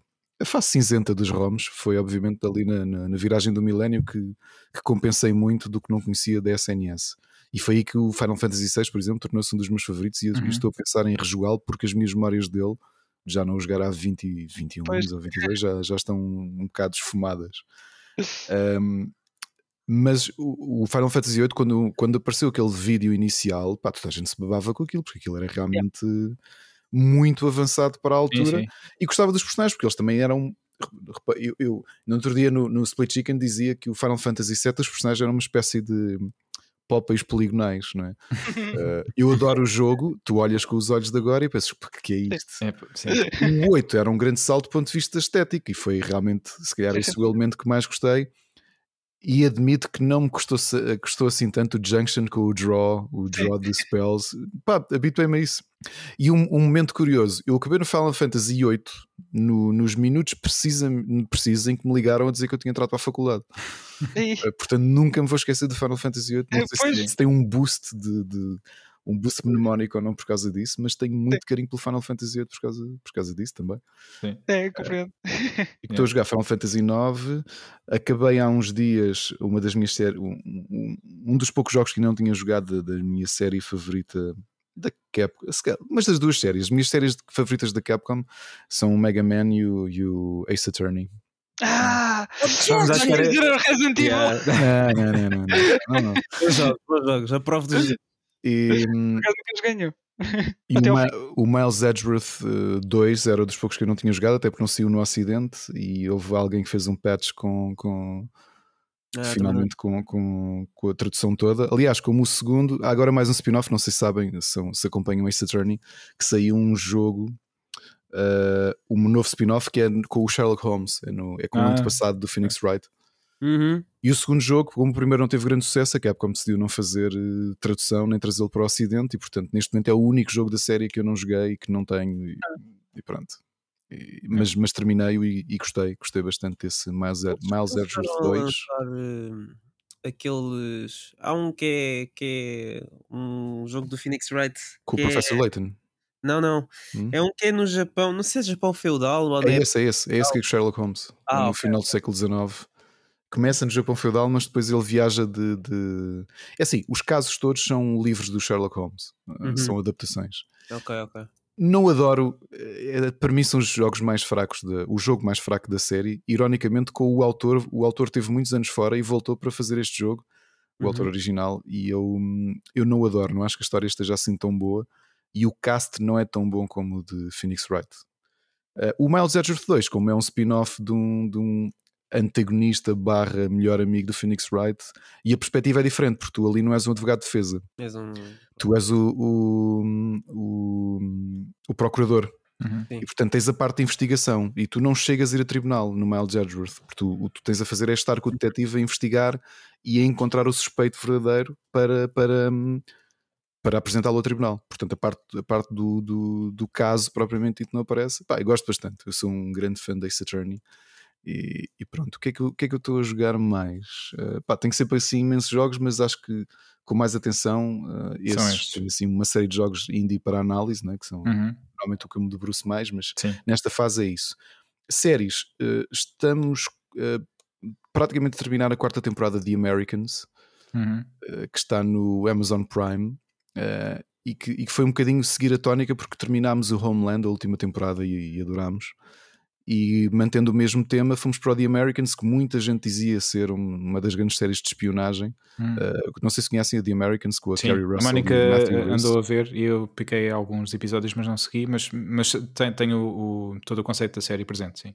É muito, muito, muito bom. Portanto, aquilo essencialmente é passado na viragem do- dos anos 70 para os anos 80, plena Guerra Fria, em que existem sleeper agents, os, são illegals, são agentes russos que são treinados durante anos para, para, para simularem que são americanos normais. E Uhum. naquele caso é um casal de subúrbio perfeitamente normal com filhos que, que na realidade são agentes do KGB. Sim. E a série está muito, muito boa. Muito boa. É muito agressiva, mas é, é muito boa. Yeah. Uh, e acho que de séries é isso que estamos a ver, ou seja, estamos tão mergulhados que, que, que estamos por aí. Música. Uhum. Tenho aqui algumas coisas uh, que ando a ouvir. Continuo a ouvir aquele que continua a ser, e com potencial de ser o meu álbum do ano, que é o The Feature Bites de Steven Wilson. Todas as semanas toca, aliás, todos os dias toca pelo menos duas vezes o álbum. Em que formato tens o Uhum. disco? Já agora. Spotify. Pensei, Spotify, sabes que eu dá que dizer para caixa super deluxe. Não, o quê? Aquela Super Deluxe de 10 mil euros que eu vi uma cópia. Não, essa, essa é só uma pessoa que comprou e eu vi o unboxing Exato. da pessoa que comprou. Viste? Foi tão bom. Foi. Yeah, Muito a edi- Essa edição é linda. Olha, gostei tanto do álbum que hum, no, hum, na minha turma de ilustração eu, eu, ah, normalmente apanho ali há assim uma fase do ano em que eu, eu lanço um exercício sobre a indústria discográfica e este ano fiz-lhes um desafio que foi como o, o design todo do, da Future Bytes é muito depurado, Uhum. eu pedi-lhes para eles ilustrarem, ah, reinterpretarem a capa e a contracapa e ilustrarem pelo menos quatro músicas do, do álbum. Ok. Eles não conheciam lá o Steven Wilson. E, e pronto, eu disse: Olha, vocês não precisam de gostar, só precisam de fazer o exercício. e, e resultou. Outro que eu tenho estado a ouvir, que saiu na sexta-feira, não foi esta sexta-feira, foi na anterior, o novo álbum da Anek van Giersbergen, Uhum. que Se tudo corresse bem, teríamos, teríamos-la visto no dia zero do Comendácio de 2020, não Uhum. aconteceu. Sim. Mas que acabou de lançar um novo álbum chamado The Darkest Skies Are the Brightest. É um álbum muito mais soft. Aliás, sabia-se essa tendência do som dela, especialmente o som a solo. Sim. Uh, depois de ter terminado o Svur. Curiosamente, há bocado falámos sobre as questões de, de dificuldades financeiras das bandas. Os Uhum. Svur foram outra, outra surpresa. porque Tu chegaste a vê-los cá, a abrir para hum, Épica. Para a épica, pois foi. Não, não, não foi, não foi esse concerto. E quando começou a pandemia, eh, ela terminou a banda e abertamente pá, fez um grande post dizer: Olha, isto foi um investimento financeiro meu e do meu marido começar esta banda, pá, não é de todo, não compensou aquilo que esperávamos, portanto vou seguir uma carreira puramente a solo. Pois. E, e pá, vê- novamente, essa perspectiva é, é- Ah, e depois quando começou a pandemia, em que ela começou a fazer uma espécie de leilão de duetos em álbum. Sim, sim. Viste? Era, escolhia Sim. um projeto por semana e aquilo era 1200 euros para ela participar em, Exato. em álbuns. E eu pensei, epá, para uma holandesa isto continua a não ser assim tanto dinheiro quanto isso, provavelmente. Quer dizer, não é uma fortuna. Sim, verdade. Quando tu imaginas se calhar os anjos co- cobram 10 mil euros por ao, ao Gosh ou qualquer coisa, não sei. Não sei. aqui. Não sei quanto é que essa malta cobra, mas o Toy ga- ganha mais do que isso a ir tocar a uma festa popular. Ok, Pé, garantidamente. Mas o Toy já gravou uma música com o Trivium, por isso pode fazer. A Nick Van Gisbergen já, já gravou com praticamente toda a gente e mais Sim, alguém, sim. não é? True. Até Olha, eu gosto muito- Não sei se é um elogio ou não, mas. Com os Municipal também, sim. Eu acho que é um elogio, eu gostei, gostei do tema. Eu acho que ela, ela, ela é, o, é, o, é o ponto alto da música. Olha, eu tive a sorte de ouvir esse tema ao vivo com ela, que foi no, num live em que ela veio e, e cantou com eles esse tema. Ahm, mas eh, agora falavas nas colaborações da Anek, uma que eu gosto muito é num disco do Devin Townsend. Ah, Tão ah, bom. qual é o, o nome do álbum? Agora perdi-me. Uh, não, é o, não é o Ghost? Não. Hum, é- não é Devin Townsend Project, é Devin Townsend. Devin Townsend Aliás, não, desculpa, é Devin Townsend Project, acho eu, não é? Não sei, eu fico perdido com o Devin Townsend muitas vezes. Ah, pá, mas pronto, é, é um disco para aí de 2018, se não me engano, ah, em que a Anek participa pá, e, e simplesmente fica incrível. Ainda melhor, o disco por si só já seria bom, mas fica ainda melhor. É um disco que eu, que eu gosto bastante. Foi E- no Transcendence. é Transcendence, exatamente. Eu tive, sorte, tive a sorte de ver alguns temas ao vivo, sem, sem ela, neste caso só ele e a, e a banda. E foi, Mas onde? fixe. Eh, No hum, Download, em Inglaterra. no download, depois. Yeah. Download. Grande Yeah. sorte. Sim, foi muito fixe. E de um bocadinho mais antigo, não, aliás, hum, não sei porque, eu gosto muito de Cradle of Filth e, hum, e havia um, um dos álbuns recentes eu não, não tinha dado assim tanta atenção, o de 2017, o Cryptoriana The, The Seductiveness of Decay, e, e estive a ouvi-lo um bocadinho com, com, mais, com mais atenção esta semana. Epá, porque eu passo muito, muito tempo, praticamente o tempo todo que estou ao computador, estou a ouvir música quando estou a escrever ou quando estou a, a trabalhar e portanto dá-me para epá, para ir pondo para ir pondo a música em dia, ouvir muitos álbuns novos por, por, por semana. Hum, Costumas checar sempre as recomendações do Spotify. Esta semana saiu. uh, dos artistas que eu sigo, porque o Spotify tem uma coisa que continuo a achar como é que é tão idiota. Eu, eu tenho, eu, eu- eu pago a subscrição, né, divido a subscrição com, com a Ana, e como é que um programa destes que fatura tanto e dá tão pouco dinheiro a artistas me conhece tão mal? Porquê que eu hei de entrar no Spotify e a sugestão dele é Ricardo, está aqui este artista pop barra e pop barra não sei quê português que se calhar vais gostar. Eu, não, dude, tipo, tu devias me conhecer melhor do que isso. Eu não vou pegar nisso, tipo, estás a gastar um banner. Sim. Yeah, eu, percebo, eu percebo essa reclamação, eu tenho o mesmo problema. Às vezes aquilo sugere coisas que não têm nada a ver. É quando tu vês o, o- o Facebook e afins e a própria Google que, que são assustadoramente precisos na, Uhum. na forma como te conhecem, Pois, o Spotify é completamente ao lado. Tipo, não, eu não quero saber, o- não sei das que sou, não, sei, não vou inventar um nome qualquer, um, um hip hopper qualquer, um novo single com não sei quem que eu também não conheço. Tipo, Yeah. já, já sabes o que é que eu ouço? Já reparaste? Acho que eu vou ouvir isso. Um, Temos de melhorar o algoritmo do, do Spotify. deveriam É. muito. quando a Google comprar, comprar Spotify, depois. Olha, vai- tem assim uma audiçãozinha rápida no Detroit Stories do Alice Cooper.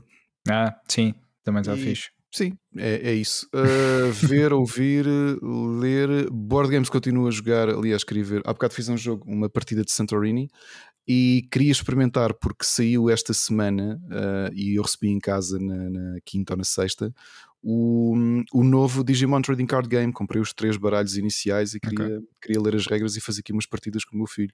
Eu não sabia que ainda havia Digimon e. Olha, voltou a meio da pandemia. Não só a série voltou com um reboot barra remake. Uh, que, que, pelo amigos meus que, que, seguiram dizem que realmente a série é muito boa, mas eu já na altura achava que a série era bem melhor. Eu que sou fã de Pokémon uh, e Digimon, uh, sempre disse que Pokémon tem jogos bons, o anime ou a série sempre foi sofrível. Digimon a série era melhor que os jogos com a ressalva que se não jogaram ainda, saiu originalmente para a Vita, mas entretanto já existe para PS4 e para Switch, os dois uh, Cyber Sleuth da. Joguei, joguei os, os dois Cyber Sleuth, yeah. São muito bons. Uh, foi ali naquele momento que eu disse: Ok, Digimon não só tinha as melhores séries, como de repente também já tem os, os jogos. Os jogos ainda joguei também há pouco tempo o Next Order também. Eu também ainda joguei esse. Não joguei, comprei-o no aniversário do ano passado e não, não joguei ainda. Uh... É ao, ao World original estavas habituado às mecânicas, é okay. é muito semelhante. É. Okay. é um jogo muito grindy e que não é, não é muito beginner friendly, digo já. Okay. Eu pelo menos não achei, pelo menos não achei. Mas, mas é fixe, é, quer dizer, é um jogo que, como é que eu ia dizer? Tem, tem muitas falhas, é, é um jogo que notas que é um bocado, digamos, clunky em certos aspectos, mas consegue-te agarrar ali com, com as mecânicas, acho, acho que sim. Acho que é muito por aí. Estás-me a pôr aqui mais um jogo na minha. Vou, vou, ter, tirar o, vou ter que tirar o plástico do jogo para experimentar. Olha, mas, mas, isto foi engraçado, porque eu só para aí há um ano e meio é que, por causa também um bocadinho com o meu filho, foi o João Machado do Rubber que no uhum. Natal de 2018 nos ofereceu os decks iniciais dele, que ele tinha de Yu-Gi-Oh! Ok.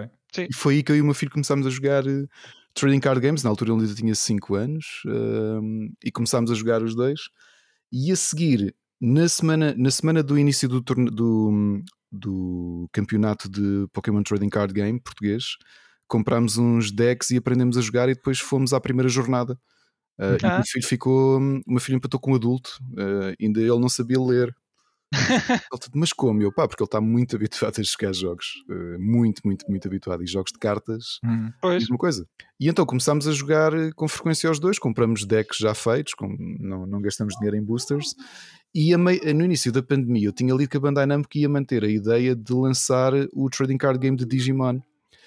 E uh, o, que tem, o que chegou da Ásia é que o jogo era realmente muito bom. Ou seja, aquele original, vocês não sei se lembram de ver. Lembram-se? Havia a venda no hipermercado isto para em 2000. Sim, sim, lembro-me de ver a venda. Eu, eu, tenho o deck inicial, o jogo é muito fraco. Eu ainda tentei jogar há pouco tempo e realmente aquilo não teve sucesso por alguma razão. O jogo era mau, mas mau, mau, mau.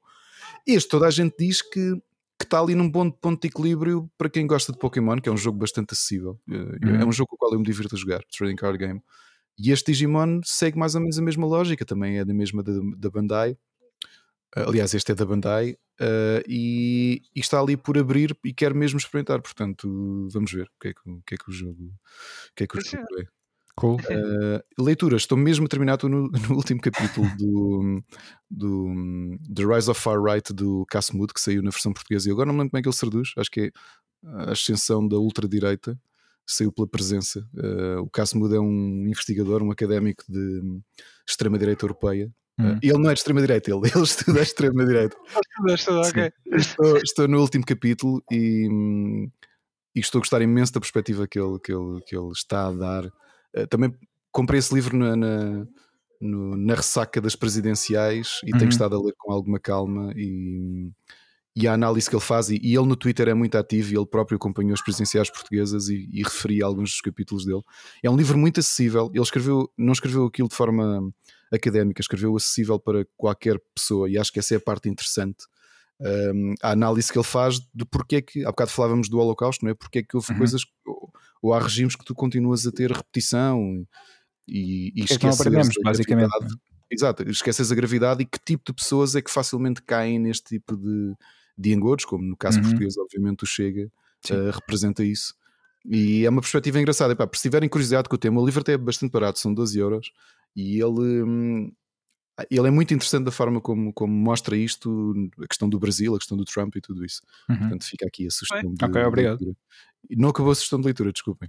Não, mas obrigado por, por esta em particular. Uh, uh, tinha Bleach parado desde a, uh, há 3 anos. Hum. e como acabei de ver todas as séries ovas e filmes de Tsubasa com o meu filho, uh, decidimos começar a ver Naruto. E ah, ao ver sim. Naruto eu lembrei-me, eu tenho a leitura de Bleach parada há uns anos e retomei Epá, e continuo a não gostar do fim aquilo. Não sei se vocês leram, mas aquilo dói não. a ler. E, Ali é terrível. Epá, eu, estou, eu estou na última saga, não é? Que é a saga contra os Quincy. Aquilo é muito mau. A história não é nada, mas pronto. Pois, é pena, é pena porque tinha bom potencial. Um, um estilo artístico bastante definido já pelo Tito Cubo na É, altura. é isso, Só aquele, ouve, aquele é tão bom. Eu fico parado a olhar para os desenhos dele e dizer: Este tipo realmente é um excelente autor. Epá, só que depois a história não, não, não é nada. Quer dizer, entre aquilo e, e a Cristina Ferreira, não sei qual tem mais conteúdo. Vá, não ataques, não ataques a chefe, não ataques a chefe. Ah, desculpa, peço desculpa, Cristina. Tinha- Não. Muito obrigado, muito obrigado. Fixe, pá. Olha, obrigado, uh, Ricardo, pela, pela partilha, pelas sugestões. Temos aqui muitas coisas uh, para, Sim, sim. para ouvirmos, É. para lermos, para jogarmos. uh, portanto, obrigado mesmo pela, pela partilha. Um, falto eu. Pá, no meu caso, hoje vou tentar ser mesmo rápido, porque também não tenho muita coisa para, para partilhar. E basicamente é só. um, tal- talvez mais do que ver. Já, já vejo depois partilhar alguma coisa, porque os jogos não, não tenho praticamente jogado. A música já, já falamos mais à frente, mas para já a coisas tenho estado a ver. Um, portanto, comecei a ver WandaVision, como, como já, já vos tinha dito em off, vi seis episódios dos nove, portanto já todos. Não tem para hoje. Sim, exatamente, exatamente. Eu disse, eu disse, estava à espera uh, e agora lá vou eu. Portanto, Então hoje já acabas em princípio. sim, em princípio, quando voltarmos a falar no próximo episódio, já, já terei visto tudo. Ok, ok. Um, e depois, um, e estou a gostar, estou a gostar do que, do que estou a ver até agora. Um, continuo também no, no Vikings, uh, na série Vikings, estou agora na temporada 5.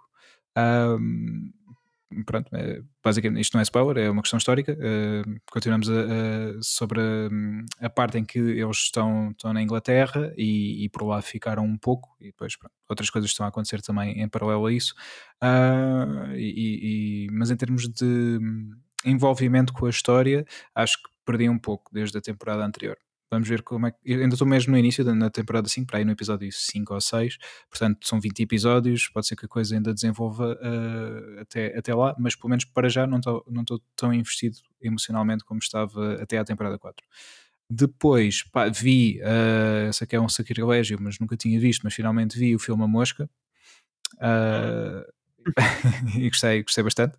Ah, vocês já Nunca viram? é tarde para descrever o David Cronenberg, se nunca viste. É o meu realizador favorito. Eu, se quiseres agora uma lista de coisas que tens de ver dele antes de morreres, ou para a Sim. semana.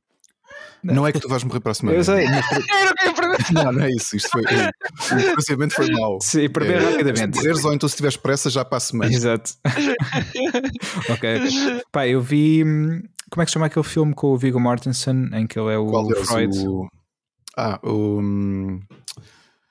hum, ah, bolas. Não, não lembro o nome do Ah, filme, mas sei que Não é terapia. é, é terapia, não é? Espera. Por acaso acho que é. Ou algo do Ah, género. Epá, então, fogo. Grande, grande momento de Alzheimer agora. Mas eu estava a destacar este em particular porque eu fui vê-lo ao, ao, ao Festival de Cinema de Estoril, em Lisboa, em que ele teve cá. hum, A Dangerous Method. Exatamente, não é? exatamente, é isso. Ele, ele esteve cá, ahm, pronto, eh, também a apresentar o filme e antes da sessão do, do filme ele eh, falou um bocadinho ah, às pessoas, portanto, estive na mesma sala que ele, já. Eu não, meu, porque eu tenho inveja de. eu já- Pronto. Ah, mais mas não- não quiseres ter essa sessão, Houve, soube que ela existiu depois dela existir. Aquelas É. coisas do. Foi, sabes que eu conheci Lepers dois dias depois deles terem estado cá em Lisboa, primeira vez. foi? Foi. E depois ficaste com pena. E- e Conheci-os porque um amigo meu tinha-me passado hum, o The Word dos Soen Uhum.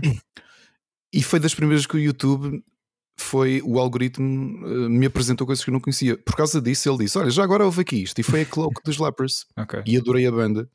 E depois foi o uh, Dream the Dead dos Caligula's Horse. Foi- Ah. E depois See Hell dos Agent Frosco. Ou seja, por causa dessa sugestão, o YouTube apresentou-me três bandas Que agora tu gostas. felizmente já vi ao vivo e que se tornaram das minhas favoritas. Onde é que viste os Calígulas? No, no RCA. Ah, damn it. Eu, eu e mais 40 pessoas. Pois, em que ano? Há três anos. Uh, eles vieram com mais duas bandas de abertura australianas, porque eles disseram que aquilo só compensava a dividir em despesas com bandas australianas, porque eles são australianos. Sim, E acho que foi o último concerto da turnê, porque faz sentido, não é? sim, exato. Tudo e depois Acaba-se. pararam aqui em Lisboa. Yeah. Epá, e foi um concerto espetacular, só que já estava ninguém. Como é normal, não é? Tipo, Sim, Pá, eu por Então, acaso fico foste ver com. Horse? Hã? Eu só os conheci no ano passado, ahm, através do, do Spotify, e, e acabou por ser um dos meus álbuns mais ouvidos no ano passado e dos que mais gostei também. Espetacular. Um, Também yeah. foi dos meus favoritos. É mesmo. É, é, é o deles e o dos Aiken também, o Virus. Também Foram- muito bom. Yeah. E eu estava ansioso para vê-los no, no, Também. no. Também, também. Pá, e foi, adorei esses álbuns. E hum, aliás, o meu top de, de álbuns do ano passado foi. Eu acho que foi.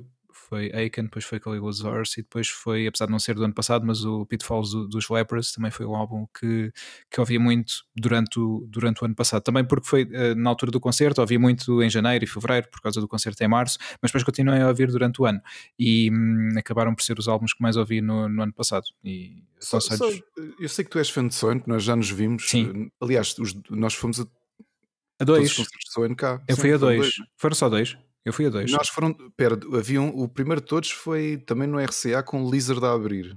Pois, eu acho que não. Eu só fui, fui no Licaia e fui depois O no. Licai que tivemos os dois eh, mais, demasiado, eh, mais próximos do que víamos no concerto. não é? Sim, Porque não havia espaço. aquilo Verdade, estava, estava estava, estava sobrelotado para o espaço. sim, sim, sim. Estava muita gente. Mas foi, pá, foi muito fixe. E, e no outro também tivemos juntos, no, do, do álbum seguinte, que também não me recordo bem. Eu estou Este com uma branca de nomes. Não adorei.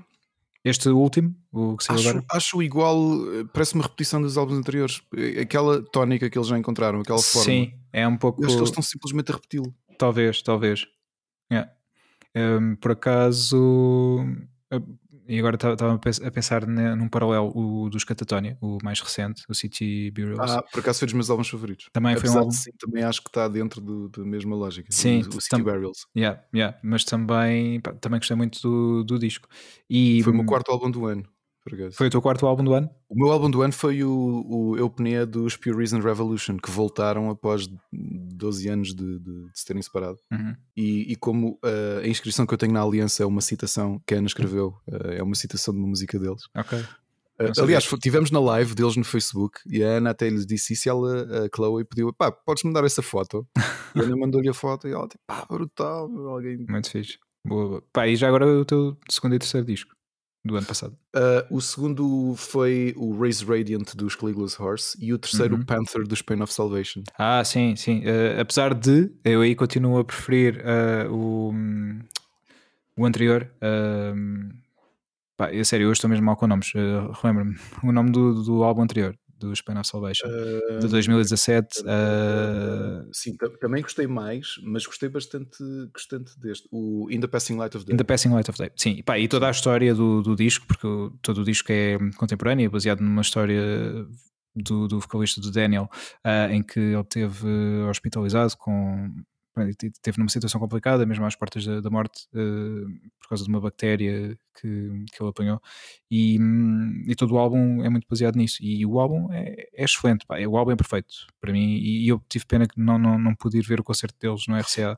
E, e que ainda tinhas aquele guitarrista, compositor e que fazia segunda voz, não é? Que acabou por sair incompatibilizado com o Daniel Pois. fazer um projeto dele. Aliás, Yeah. o- a Meaningless é capaz de ser das minhas favoritas e o segredo é mesmo aquele tipo que ali está e que, hum, não é?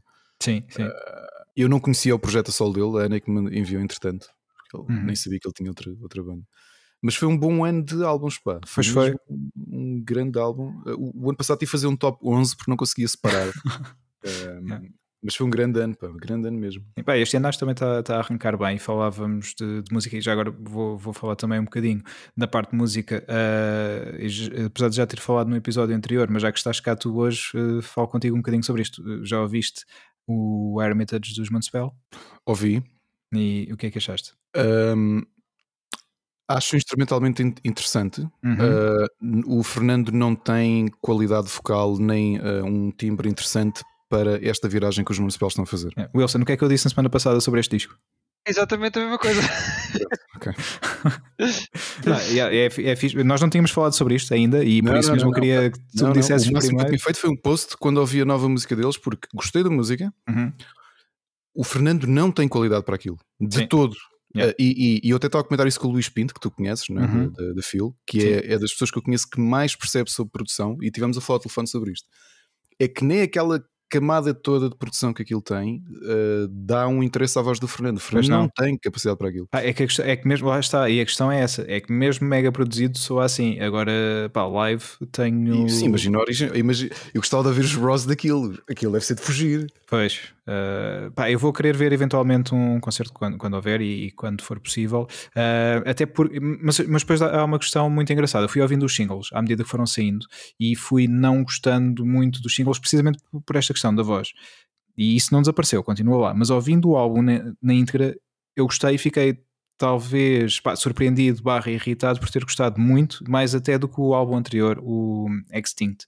Uh, enquanto o álbum no geral gostei mais, apesar de vocalmente pá, é, é exatamente o que tu disseste, eles querem fazer e depois há muitas pessoas também que estão a atacar na questão de ah, porque estão a mudar e estão aí por um caminho diferente, pá, acho que os artistas devem fazer isso e, e indo, indo também uh, de encontro ao que tu disseste, os sons estão a repetir-se e isso não- acaba por não ser interessante, tu queres ver os artistas a, a experimentarem coisas diferentes e acho que aqui eles estão a fazer algo muito fixe, estão a experimentar coisas muito diferentes e, Mas e eles não fazer- fizeram isso. Sim, mas muitas pessoas, desde que eles voltaram, eles sempre fizeram isso, é, tens razão, mas depois voltaram um pouco ao antigo, ou seja, voltaram ao peso que, hum, e voltou a trazer muitas pessoas eh, a gostar da banda. Então o 1755 é um disco bastante pesado, o disco que é cantado to- totalmente em português. E eu não gosto do álbum, porque o último álbum que eu gostei foi o Darkness and Hope. Uh, o The Antidote já não gostei porque achei que era uma repetição do O Antidote Darkness and para Hope. mim é o meu preferido ainda. Pronto. Aliás, O a par com o Wolfart. O meu favorito é mesmo o Religious. Por acaso. Eu também gosto muito, atenção. E sempre gostei do facto de eles tentarem coisas diferentes de álbum para álbum. Epá, e essa, essa discussão que as pessoas têm é idiota, porque repara, Sim. as, as minhas bandas favoritas de adolescente, todas elas estão a mudar a sonoridade. Anathema não é do metal, mas já não era praticamente quando eu, quando eu quando Uhum. era adolescente. Atualmente é prog rock puro e duro, não é? Sim. É no último álbum um bocadinho art rock. Uhum. Como os Um, Opeth também. Como, os- exato, os Opeth são outros, não é? Ah, porque é que ele já não faz guturais? Pá, who cares? Os álbuns do Exato. Opeth são simplesmente O anterior para mim é, do- é dos melhores da banda. O, Exato. O É normalíssimo que as bandas mudem e permitam os artistas. O Steven Wilson, a gente a dizer, ah, isto, o álbum novo, isto é art pop, não é. eh, já não é Porcupine Tree. Sim, amigo, e então? Qual é que é o problema? Exatamente. Pá, e experimentar coisas diferentes eu acho que, que é ótimo. Mas aqui, neste caso em particular, o que não resulta é precisamente. Pá, porque o Fernando quer entrar num registro de cantar. Tudo bem, mas não consegue fazer bem. Isso Porque eu estava a sentir, por exemplo, há o, o tipo de, de, de voz funcionaria, obviamente, com o Vince Cavanaugh de, de Anathema. eh, e, e- e tantas outras bandas que eu noto que, o, que se calhar o Fernando está a olhar, a sentir que estão a ir por este caminho de. São os Catatonia, os Opeth. Exato. Pá, só que o, o Jonas Aransk do, do Escadatónia tem uma excelente voz e a produção Sim. ajuda muito a voz dele. Não é coisa que ele consiga, pá, não consegue, ele não tem voz para aquilo. E, e- se algum dia lhe disser isto, não, não conheço, né? mas se algum dia lhe dissesse isso, certeza que por aquilo que me parece que de ser a personalidade dele, diria logo: ah, isto é hate, isto é Sim, inveja. exato. Tens inveja? Não, não tenho, mas tenho ouvidos. Pois, é, eu gostava de. Doer. Yeah, esse agora foi mesmo. yeah, psst, mas pá, tal e qual, é, é isso. E eu, eu, eu conheço pessoalmente, não, não posso dizer que somos amigos, mas eh, se algum dia tiver que falar com ele sobre o disco, eh, terei que dizer a verdade, e, e é isso. E, é- e tenho a certeza que vai achar também que, eh, tu- não sei, não é uma questão de hate, talvez, mas que estou a dar uma opinião um pouco ahm, sem, sem bases, mas tenho visto muitas críticas ao álbum e ninguém fala sobre isso. E não sei se. E depois Portanto, às tantas penso, Fernando será que sou Ribeiro eu que estou a ser aqui um. esquisito? Ah, ou, ou as críticas não conseguem ser eh, verdadeiras e as pessoas têm medo de dizer aquilo que pensam. Não, acho que perdemos o Pedro por enquanto. Pela opinião dele. Sim, deixa lá ver o que é que ele diz. Mas eu posso continuar a falar eh, sobre o álbum, Ricardo. Eu, eu não, eu não, lá está, eu- eu- nem eu eu não estamos muito por dentro do, do metal, acho eu. Eh, ele tá- o Pedro está a dizer que caiu, exatamente. Mas é curioso, eh, eu gostava que o Pedro depois comentasse isto, porque Sim.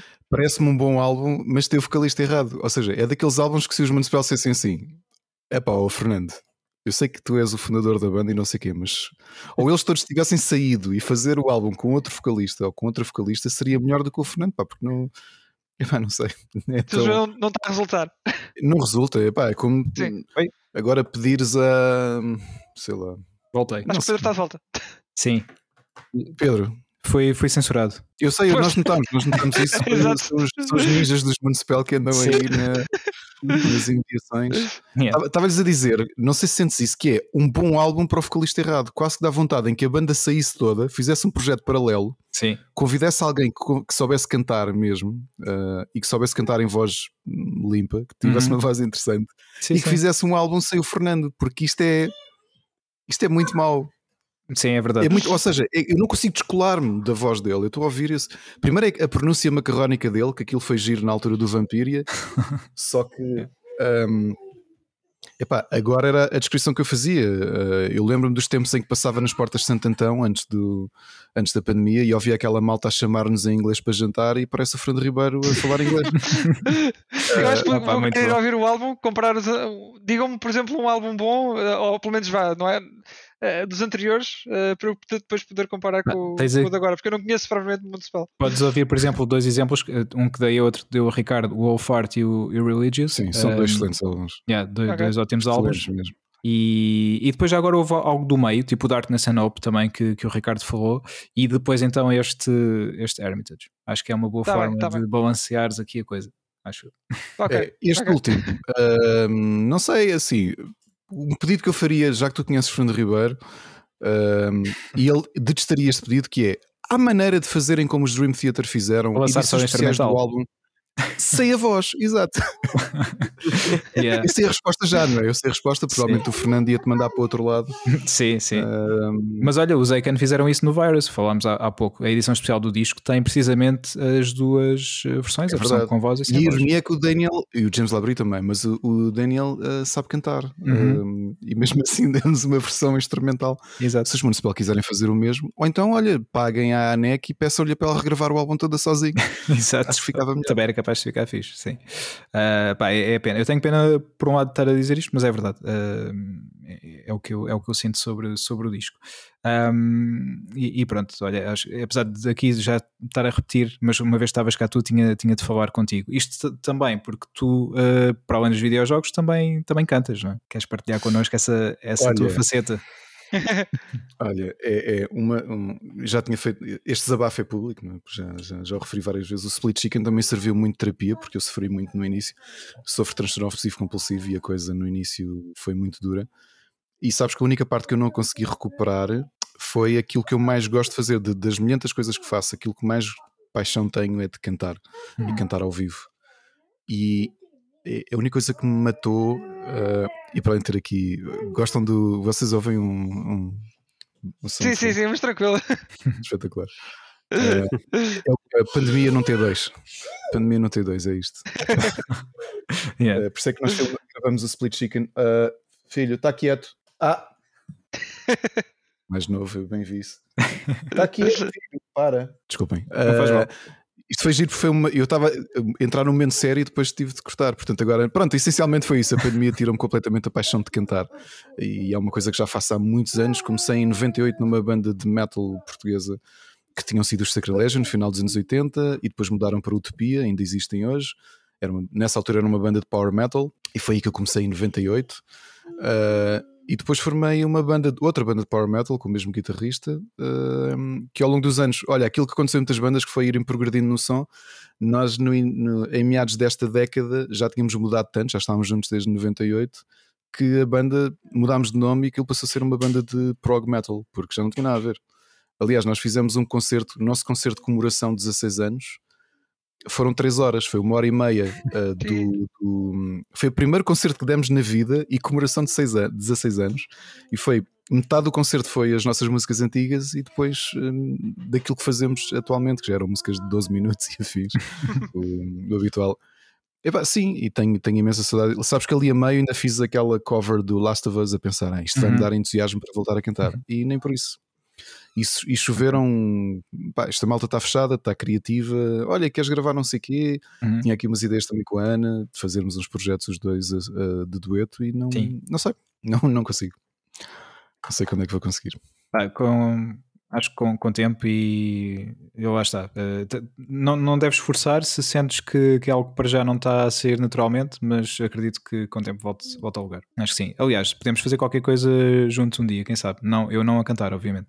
Ah, eu ia perguntar. Já, já tinha pensado nisso, porque. Mas o Nuno canta muito aquelas bem. o Nuno canta muito bem. É? O quê? Não, não.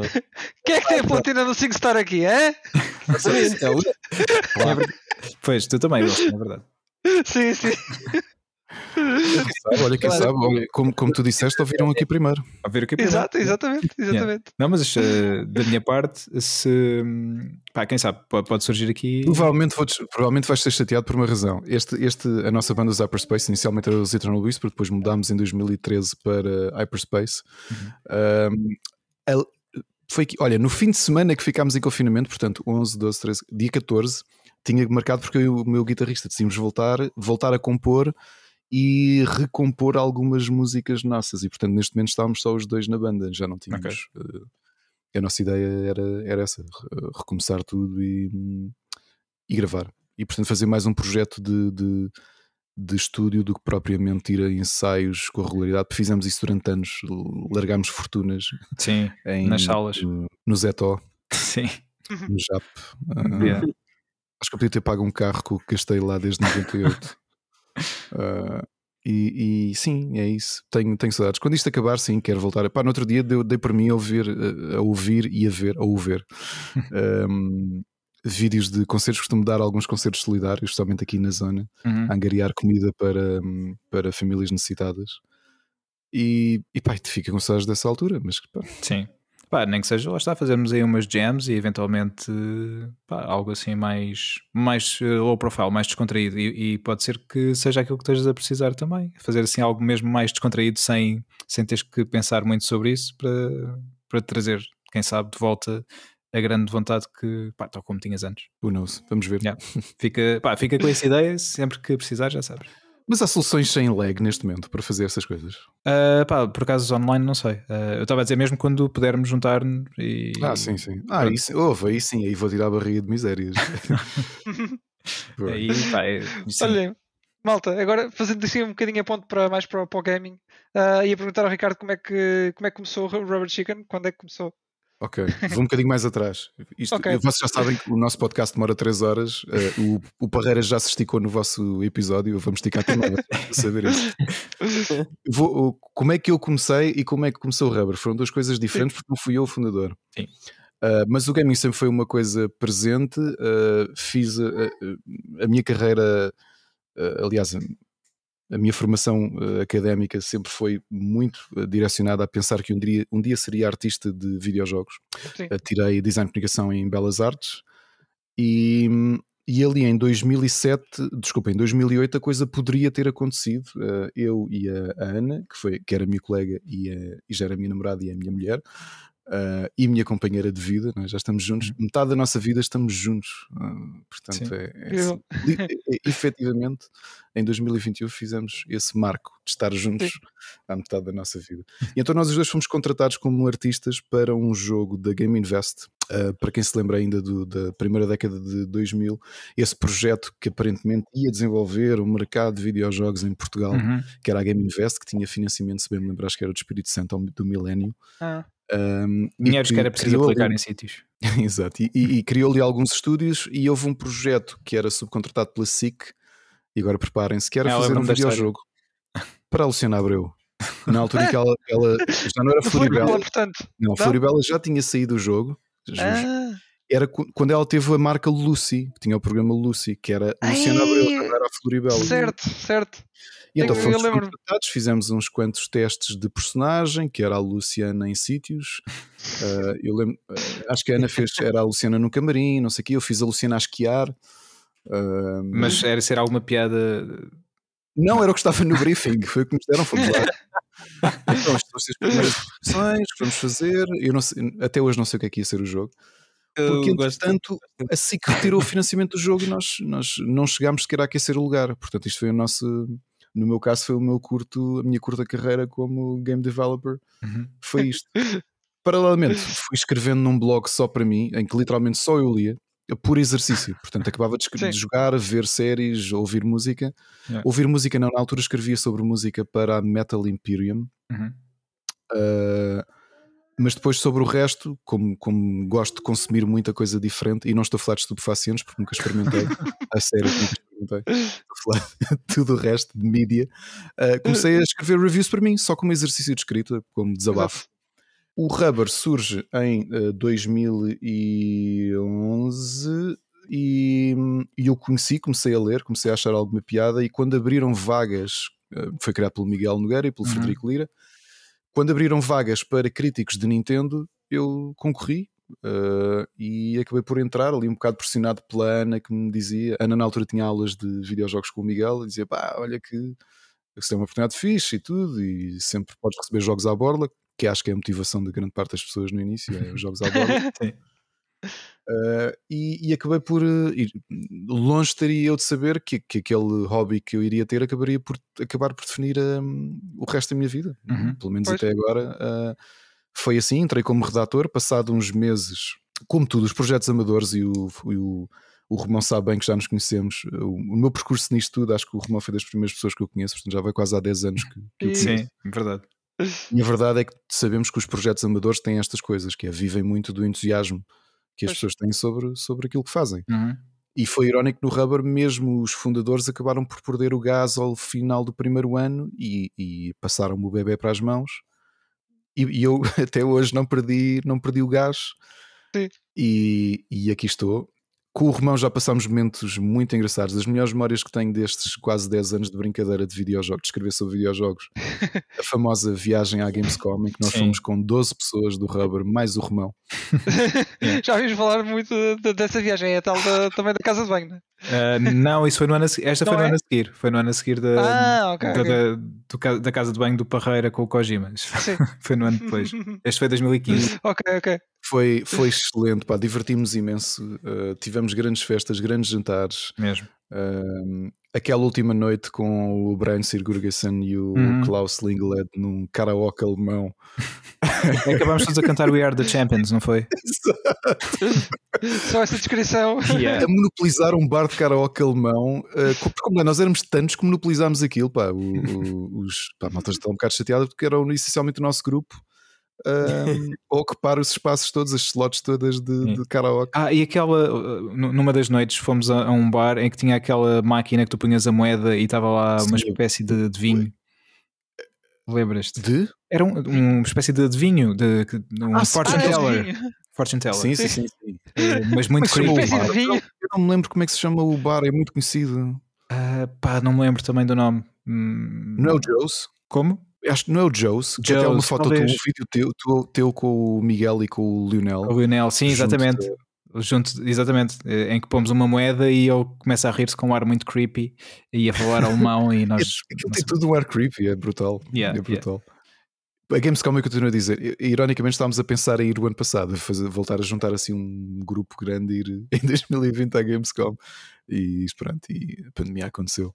E é daquelas coisas que ah, deves concordar, quem puder ir à Gamescom uma vez na vida, vá, porque é, É pá, sim, sim. Uh, principalmente, lá está, tendo a, a perspectiva de ir lá como, como consumidor apenas é fixe também, mas é muito diferente se tiver a oportunidade de ir, como eu e o Ricardo Uhum. fomos, por exemplo, uh, em que tivemos acesso à, à área de, de negócio, neste caso com, com apresentações à porta fechada de, de uma série de jogos, uh, temos uma perspectiva muito mais fixe e, e também mais cansativa, uh, por outro lado. O Pedro, e não é, não é estrondoso uma coisa que as pessoas não imaginam, é que, por exemplo, a parte de business, que é onde os mídia têm as apresentações de jogos, Uhum.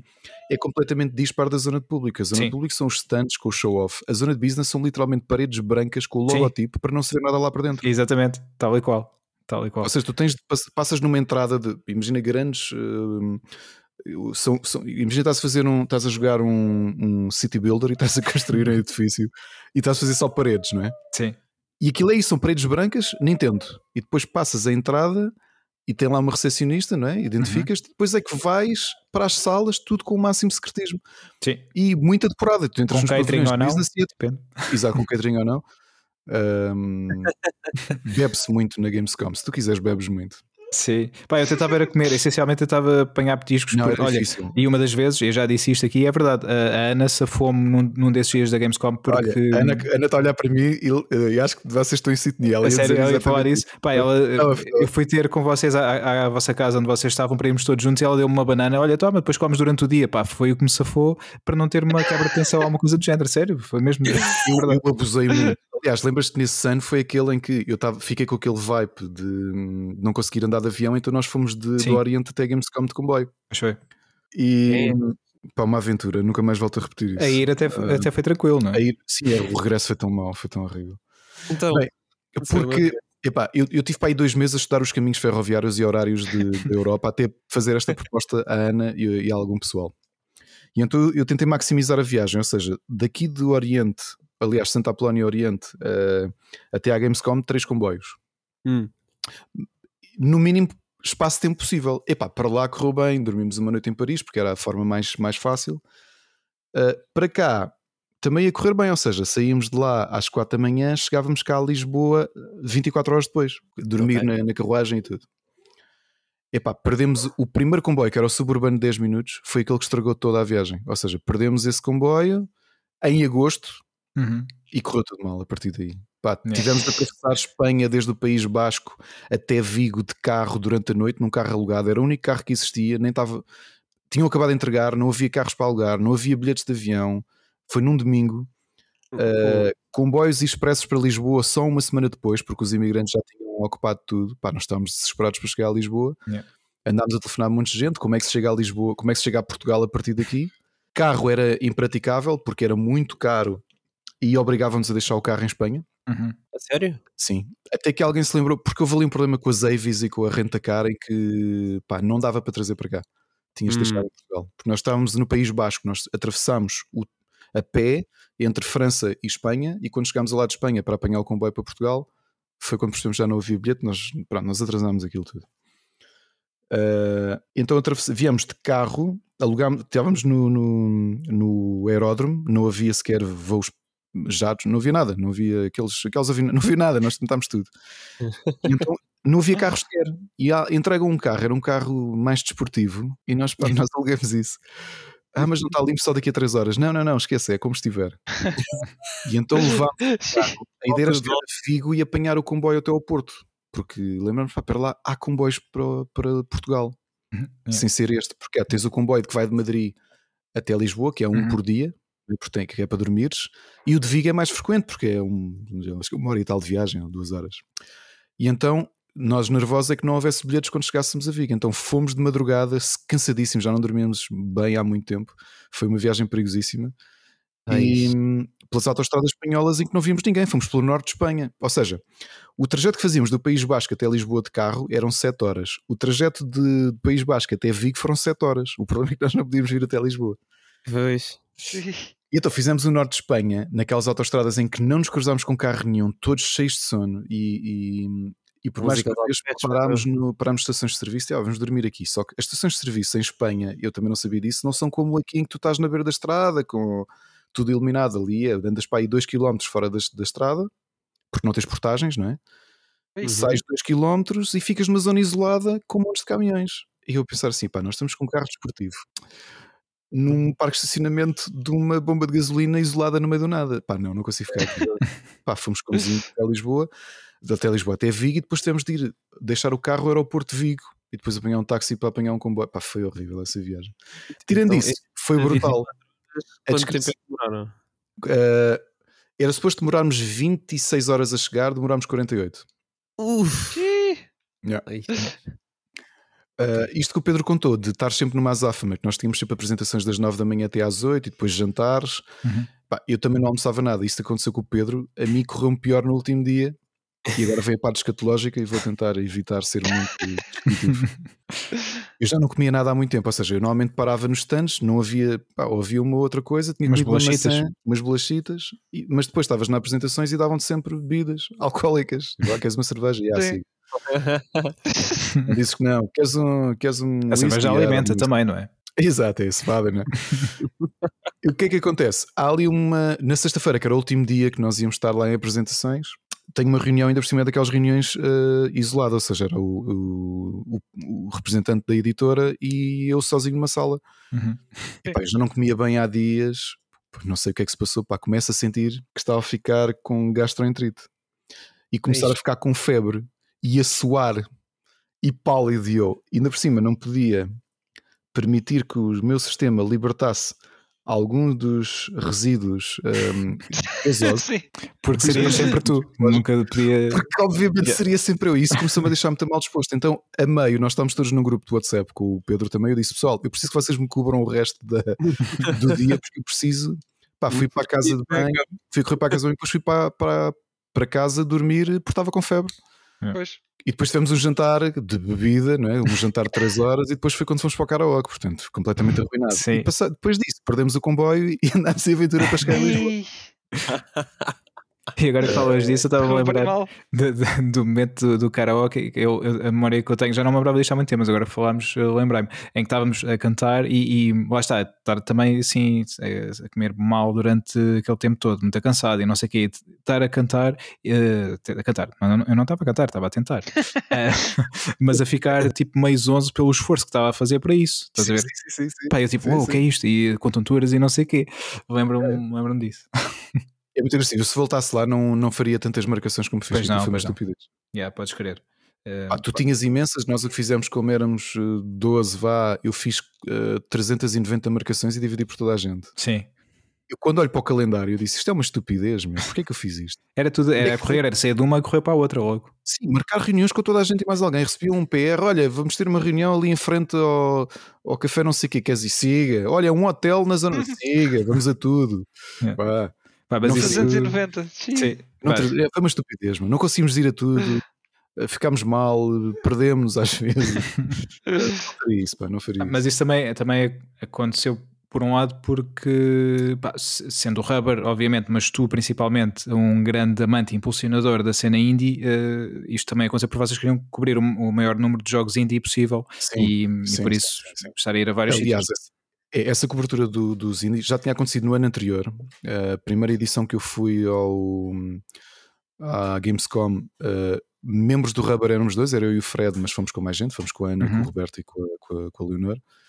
E fomos lá e, e gostei imenso. E, e na sexta, portanto, já tinha feito as apresentações todas que tinha marcado, de Triple Ace, e, de- e reservei a sexta-feira para, na altura, aquilo que era o Indie Mega. Desculpem, o Indie Mega Booth que ainda existia na Gamescom Uhum. E passei uma- um dia inteiro lá e adorei. E, e- e no, no ano seguinte, eh, que já passou a ser Indie Arena, eh, também passámos muito tempo, quisemos cobrir o máximo de indies possíveis. E, e agora, olhando, eh, hindsight is 2020, não é? Eu nunca imaginaria que o impacto que uma área como o Indie Mega Booth ou o Indie Arena tiveram acabariam também por. eh, impulsionar a posteriori outras, outros projetos, não é? Eh, e agora já viram como é que eu estou a fazer o segue para, para, para o resto do tema. Foi, foi bonito. Avança, avança. Porque precisamente neste 2000, no, no- para quem está a ouvir este podcast, há cerca de uma hora e meia, o, o Pedro eh, apresentou aqui o Nuno como hum, o caster do Injustice no Lisboa Games Week 2016, que Sim. foi o ano em que nós experimentámos, eh, fizemos a primeira edição do Indie Dome, que depois viria a tornar-se Indie X. Sim. Eh, olha, vê lá se ele não estraga a cabeça do R2D2, da Roberto. Desculpa. Não faz mal. Não estraguem a é cabeça o isto R2D2. Bem, Em 2015 nós tínhamos ido à Gamescom e conhecemos uma série de indies e o Rubber, como costumava ter eh, no início, quando eu, quando eu cheguei ao Rubber, o que o Rubber fazia nos eventos no meu XL Party era representar algumas marcas que não estavam lá e fazer torneios. Fazer torneios da Playstation, fazer torneios de Infocapital, Hum. até Uhum. havia um, um sofá em formato do logotipo da galinha, que era para as pessoas sentarem nos, nos combates e tudo isso. Que está alguns em casa da Fred, no, no Norte. Ah, e em 2015 o nosso stand estava a conversar com o Fred e ele disse: Pai, se fizéssemos uma coisa diferente, como andámos a conhecer tantos indies, fazíamos aqui um, um protótipo, que é Pois. hum, a área do rubber, em vez de ser só uma coisa, como, como na altura também os, as marcas grandes já estavam todas no, no Lisboa Games Week, Uhum. Uh, fazemos aqui uma mostra de indies que ninguém conhece, pá, coisas que nós conhecemos e que se der o público português não, não contactou ainda. Então fizemos ali uma seleção, convidámos malta para nos enviar builds, colocámos lá cinco computadores e fizemos um proto, um proto O festival Bob, indie o Bob também enviou. Quem? O Bob, o Bob the Builder. Desculpa. Não, este- Ah, deixa- Um bocado mal, Pedro. Há que reconhecer a derrota às vezes, não é? Ah, opa. E Peço desculpa, peço desculpa. Correu melhor do que esperávamos. Eh, Estamos semana quando havia muita gente, parava lá muitas pessoas, tipo, ah, isto é o que é? Isto é um jogo russo, que é o Punch Club, e não sei, ah, posso jogar? Claro que sim, experimenta, e não sei. E, e foi aí que tivemos a ideia de, no ano seguinte, fazer já um festival Uhum. que foi o Indie Dome e que foi progredindo. No segundo ano já tínhamos os PlayStation Talents em exibição também. depois.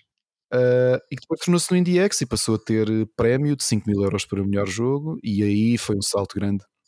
A nossa ideia é ter 25 jogos portugueses, 25 jogos internacionais, todos no mesmo patamar, a lutar pelos 5 mil euros. Uh, e foi aí que na edição, o primeiro IndieX foi em 2018, uh, já tivemos cerca de 400 submissões dos, dos continentes Nossa, todos. bastante bom. Boa. Yeah. Dos continentes todos. E-. Agora, uma pergunta curiosa que vos faço, eu fiz esta pergunta a toda a gente, acho que o Pedro sabe a resposta. Para além de Portugal, obviamente que tinha mais, mais jogos representados, que eram 25, porque tinham 25 slots, e Espanha, que também concorreu muita gente. Qual é que acham que é o terceiro país que tinha mais jogos no primeiro IndieX? Hum, País europeu ou pa- fazer. É um faz. país do mundo. Uh, Eu estou a perguntar isto, mas vocês não vão adivinhar. E se adivinharem, eu vou dizer que. Não, acho que não. Acho que é- não faço a mínima ideia. Pela, maneira como a pergunta está feita, está a ser feita, deve ser assim uma cena assim meio estranha. Vou dizer para aí, sei lá, África do Sul. Ok. Não, mas teve ficar um finalista da África do Sul, por acaso. Ok. E ganhou o prémio de melhor narrativa. Foi a Indonésia. Eu por Ah, acaso sério? pensava que era Índia. Eh, ia, ia dizer Índia, se, se me tivesses perguntado. Indonésia. Em Surpreendente. IndieX India. Yeah. tem Só uma piada. mas que Indonésia. Uau. isto é uma sequência de, de dad jokes. São sempre bem-vindos. Sabes que eu só reparei nisso depois a- a- lá no espaço. Comecei a olhar e eu comecei a olhar para as bandeiras. Eu colocava sempre a bandeira no, no design do, na, na informativa de cada jogo. Uhum. Ah, sim. E eu, lá, olha, havia 5 jogos indonésios, em 25 internacionais, havia 5 jogos indonésios. Pá, seis- ou seja, de, de 280 candidaturas internacionais, eh, não 290, porque depois outras cerca de 100 eram, sim, a maior parte de projetos espanhóis e portugueses, sim. Uhum. Mas tirando isso, eram cerca de 290 e, pá, e, e não concorreram muitos, e a realidade é que ficaram quase todos finalistas, porque a qualidade era muito grande. E, pá, e fiquei muito surpreendido como é que na Indonésia de repente tinhas, tinhas tantos, eh, tantos bons jogos. Depois tivemos a fixe. de- edição 2019, migrámos para o Mosh XL eh, Games World na Uhum. primeira edição, passámos para lá para o Altice Arena, correu bastante bem também. Voltámos a ter, fizemos uma área maior, um palco com, com aulas, com, com workshops, aí já com uma comunidade grande brasileira a vir a Portugal a mostrar os seus Ah. jogos. Uhum.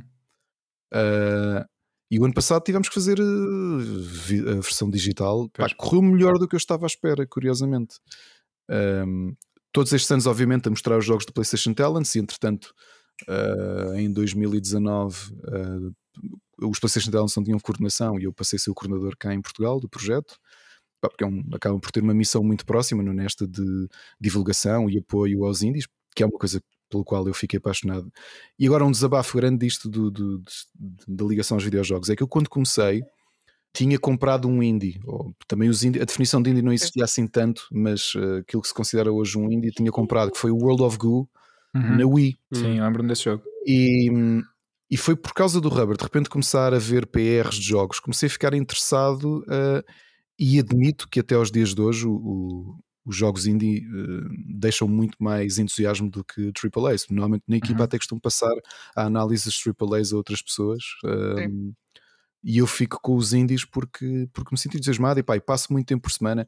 eh, devo jogar, eh, claro que não exaustivamente, mas experimento cerca de 30, 40, às vezes 50 indies por semana. São mais fáceis de pegar também. Diz, diz? Sim, também. é. Mais fáceis de, de pegar? Sim, até porque sabes que depois de ter mexido em tanto, e especialmente na, na- por estar a fazer triagem para IndieX e IndieDome, eh, e também do Rubber, né? porque pá, grande parte do maior número de artigos que escrevo é sobre indies, já estou também um bocadinho hum, rotinado. Pá, são jogos que tu facilmente a- apalpas terreno em uma hora. Em uma hora de facilmente ser O da ok, Fo- o da e calhar Luciana vou também- investir mais tempo. Diz, diz. O da Luciana, se calhar, também facilmente apalpavas terreno. Ainda bem que não saiu, pá. Agora pensando, agora pensando em retrospect, ainda bem que nunca saiu. Um, mas continua a ser o mercado indie aquilo que mais me apaixona e, hum, e encontrar. Porque é aquela coisa, eu jogo muito jogo mau, porque assim, quando tu recebes uh, 40, 50 códigos por semana, A realidade é que a maior parte deles são uma bela porcaria. Pois, é. É, porque era estatisticamente impossível que não, ou improvável que não fosse assim.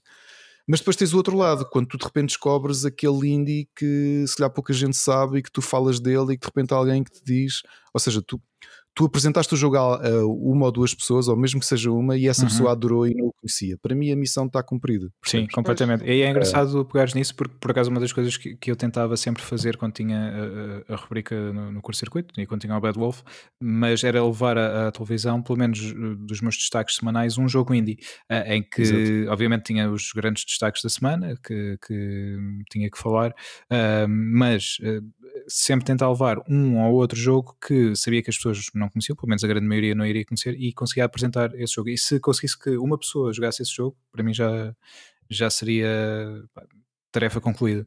Uma vitória. Uma vitória. É uma exato. vitória. E, e sabes que essa missão também foi aquela que tivemos no. Nós tivemos quatro anos no Observador, Uhum. eh, dividíamos a participação que lá tínhamos. eh, acabei, obviamente, por ser a pessoa que escreveu mais e muitas vezes fazia isso. Ou seja, lembro de um dos meus jogos do ano, que foi o Last Day of June, que é um indie bastante desconhecido, não fosse o facto que é baseado em e utiliza a música do Steven Wilson. É Uhum. um jogo pequeníssimo, foi dos jogos mais marcantes que eu tive, acho que em 2017.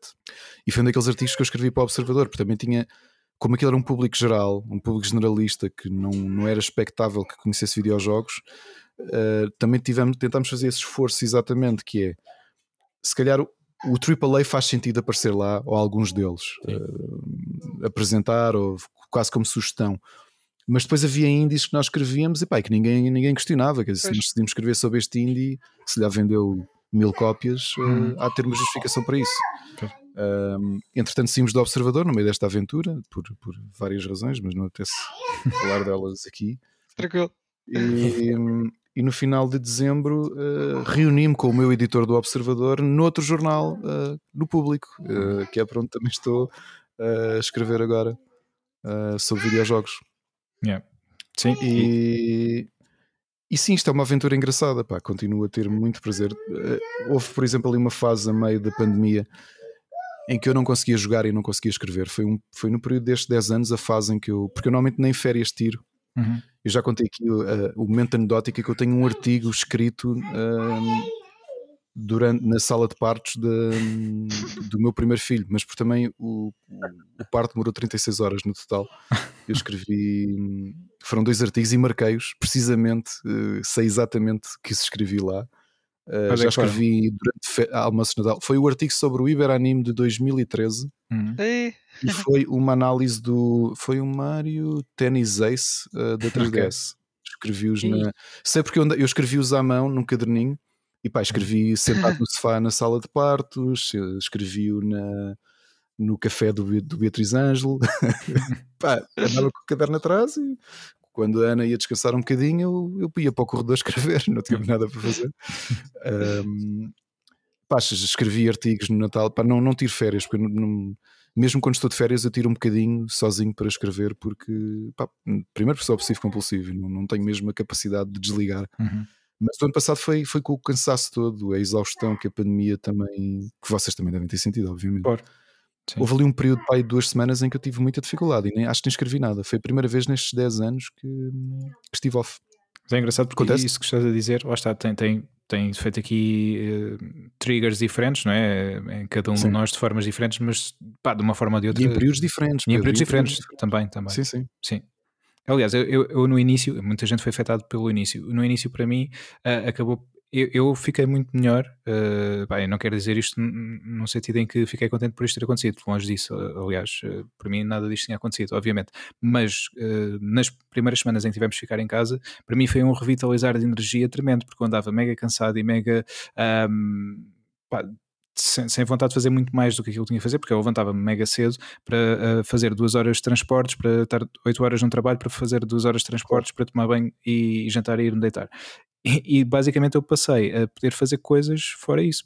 Voltei a jogar, voltei a poder ver filmes, séries, etc. Ou seja, ganhei muito mais energia com isso. Uh, obviamente depois, uh, pronto, também, também tive períodos menos, menos fixes, tal, tal como disseste. Mas é como tu dizes, em alturas diferentes, uh, afetou-nos de maneira diferente, a todos nós. Mas esse pensamento não tem nada de mal. eh, eh, não é pôr uma conotação negativa no que está a acontecer, mas Uhum. teve os seus pontos positivos e é bom também ver o lado positivo Sim. da, situação. Eu- a minha gestão foi um bocadinho diferente, porque eu, eu já tinha articulado a minha vida de forma a que conseguia chegar a casa do escritório à 1h20 todos os dias, 1h20 da tarde, comia aqui qualquer coisa e tinha uma série de horas sozinho para dedicar-me aos meus projetos, ao IndieX, ao Talents, ao Rubber, e sei lá, outras coisas. E tinha aqui sempre cerca de 4 horas de trabalho em minha casa sozinho, que eu gosto muito de trabalhar em casa Uhum. antes do meu filho mais velho chegar na caminhonete. Ahm, quando a pandemia começou, obviamente que isso tudo terminou, né? portanto, os momentos de trabalho, como eu tinha articulado a minha vida, deixou de existir. A condicionante, e acho que a pior parte disto, por isso é que eu digo que toda a gente, as pessoas estão a lidar bem e mal com isto, dependendo de, de várias coisas. Uma delas até o período em que estão a fazê-lo. O meu início correu muito mal porque eu senti-me desde janeiro de Chicken Little. Porque como pandemias são coisas por causa do meu transtorno, é algo que eu tomo muita atenção. Eu fui de forma obsessiva acompanhando notícias sobre o coronavírus. Sim, sim. E então tive até umas. Tinha uma viagem de trabalho em fevereiro para a Itália em que eu fui avisando, pá, olha, que isto não me sinto confortável, isto eventualmente vai chegar à Europa, e toda a gente dizia, ah, está descansado, no worries. Então eu senti-me de chicken little, avisar toda a gente do emprego, avisar amigos, pá, eu acho que isto vai correr muito mal, vem aí, isto não vai ficar pela China. E quando rebentou, os primeiros meses foram, os primeiros dois meses foram muito terríveis, porque Coisas mais complicados. Uhum. porque a realidade é, imagina o que é tu, tu obcecares com algo e teres medo de uma coisa e de repente E ela tornar-se realidade. Uhum. E o que aconteceu ali no início, eh, uma coisa boa, tenho pena não tenha continuado, foi de ter perdido peso. E porquê que perdi peso no início? Pelo stress. Porque um dos problemas não era só.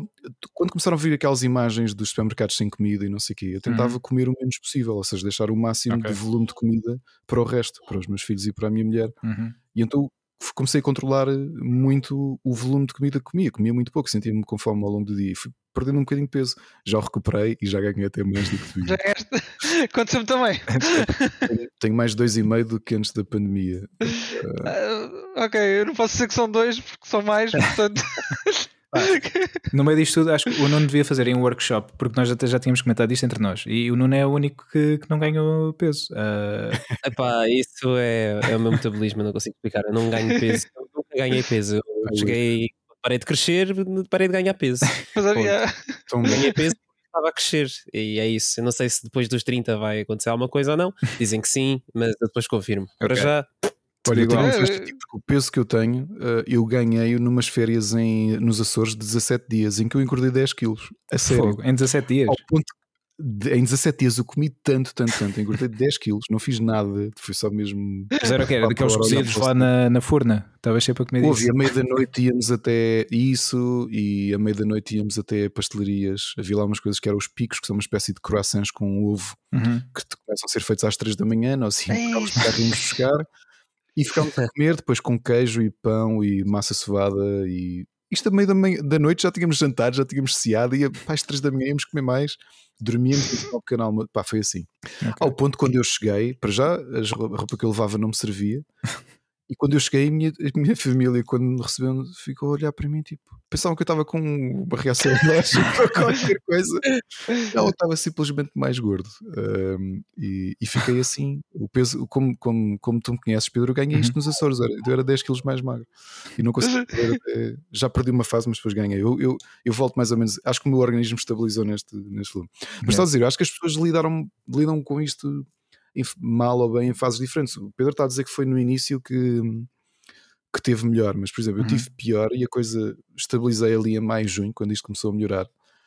Mas uh, muita gente com quem eu me dou, e o Rui Parreira já admitiu Uhum. isso também no podcast, o final, a partir do final do ano foi quando ele começou a sentir-se afetado. Ou seja, ali as festas, conheço Sim. muita gente que ficou muito em baixo por não poder conviver, por não Uhum. poder estar com a família. Sim, sim, também. Pá, eu Pá, eu também. no, meu, no meu caso foi um, bocadinho, foi um bocadinho diferente porque hum, eu tinha estado uns meses em casa antes de- da pandemia. Então acho que o meu treino e toda, toda aquela. Como é que eu ia dizer? A adaptação, se calhar, eh, acho que aconteceu aí. Portanto, não me custou muito a depois eh, ficar em casa. E aliás, eu não fiquei tanto em casa como as outras pessoas, porque devido ao, ao meu trabalho eu- tive, pá, só tive os primeiros dois meses em casa e depois, eh, depois fui sempre ao escritório e só agora é que voltei outra vez a estar, a estar mais em casa, só aí há, há um mês. Eh, portanto, foi um bocadinho diferente, mas eh, também consigo compreender como é que. Pronto, cá há muita maneira de, de ver esta situação, é, sem Não dúvida. só, e não só. Nós também, como estamos constantemente, por exemplo, no Discord a falar com, com, com amigos e sei lá, jogar, ver filmes juntos. Isso ajuda bastante. Sim. Não, não- acabamos por estar sempre em contacto e pá, ao, men- ao menos estamos a socializar, a fazer alguma coisa, apesar Uhum. de estarmos em casa confinados. Sim, agora eu volta e meia imaginem- tenho que sair de casa para ir trabalhar, sou obrigado, mas eh, mesmo que se não fosse isso, acho que até tinha passado mais ou menos. Não digo que não tenho saudades dos convívios, tenho saudades dos jantares e, Yeah. e jantaradas ou restaurantes e, e a beber copos na, na, na esplanada. Tenho muitas saudades disso tudo, mas é, são os tempos em que vivemos. Pois, pá, é isso mesmo. E eu, nesse caso, não tanto. Eu, eu já, por regra geral, eh, sou alguém de estar bastante tempo em casa, tirando lá está os concertos e eventualmente idas ao cinema também, que são coisas que neste momento não existem, portanto também não, não, poderia, não poderia ir. Ah, mas eh, lá está, aquele.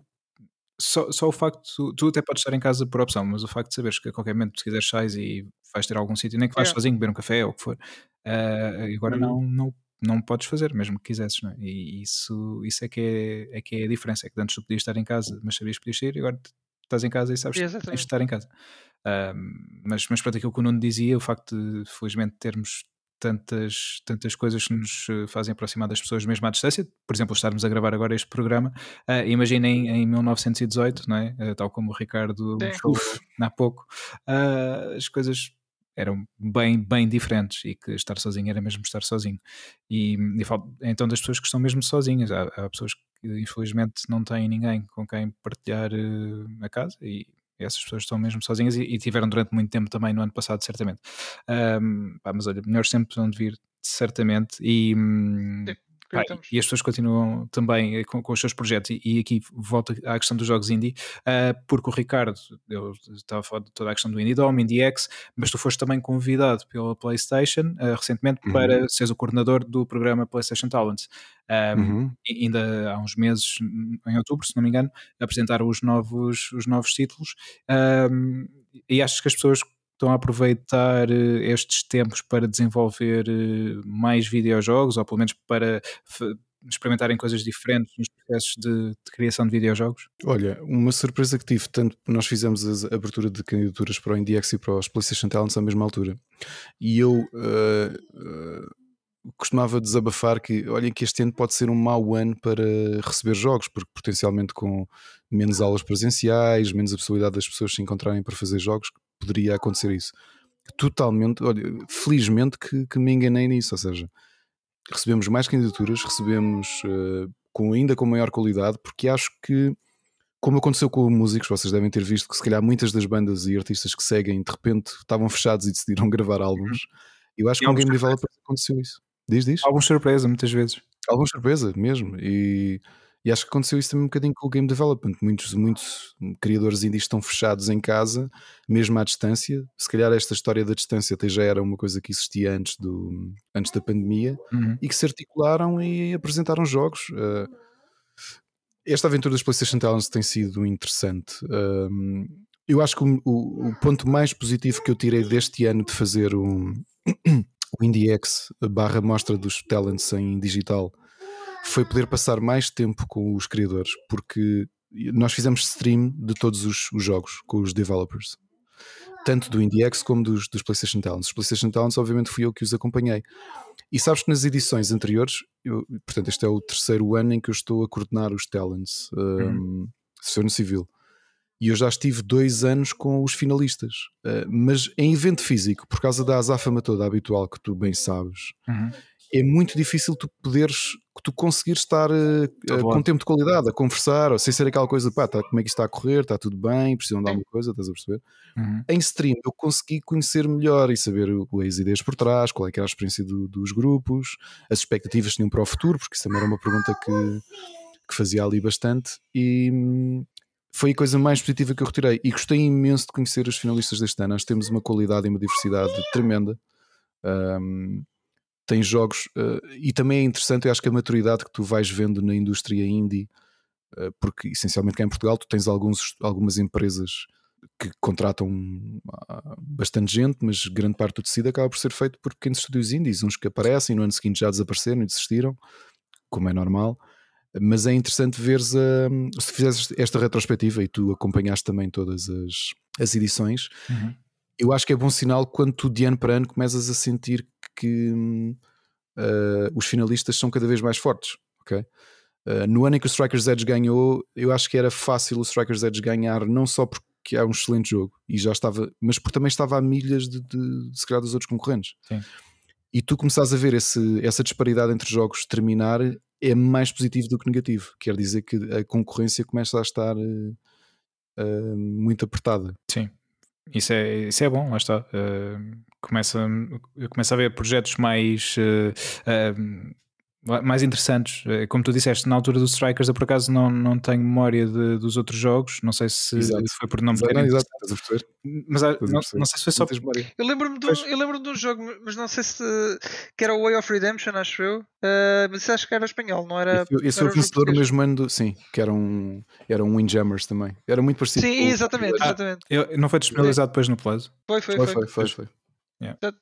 Mas olha, por acaso há um jogo português e tu conheces também pessoalmente as pessoas do estúdio, um, The Rain Dance, o Between Me and the Night. Um, uhum. Eu, por acaso, eu, a história como eu, eu, tive conhecimento com este jogo foi muito fixe, porque eu não, não sabia que o jogo estava a ser desenvolvido, não conhecia o estúdio, não conhecia as pessoas do estúdio. Eu fui ao EGX Res em, em Inglaterra, é um evento de jogos indie. Uh, pá, e pronto, e lá está, na, naquela ânsia de uh, mesmo tipo de Gamescom, tentar marcar o máximo de reuniões possível e conhecer o máximo de pessoas possível e de jogos possível. Eu não marquei nada com a Rain Dance, mas no, no, tempo livre fui passando por, por uh, expositores que tinham jogos que. Um, com, os quais não tinha nenhuma marcação e, vi o Between Me and the Night, pareceu-me interessante e perguntei, posso experimentar? Isto tudo em inglês, não é? Estávamos em Londres, uh, joguei, não sei o quê, depois a certa altura olho para a mesa uh, nos cartões de os cartões de, de, apresentação dos produtores e estavam lá nomes portugueses. Eu perguntei-lhes ainda em inglês, por acaso têm ligações a Portugal? Sim, nós somos Portugal. Eu, olha, fixe, mas obviamente mudei para português, eu também.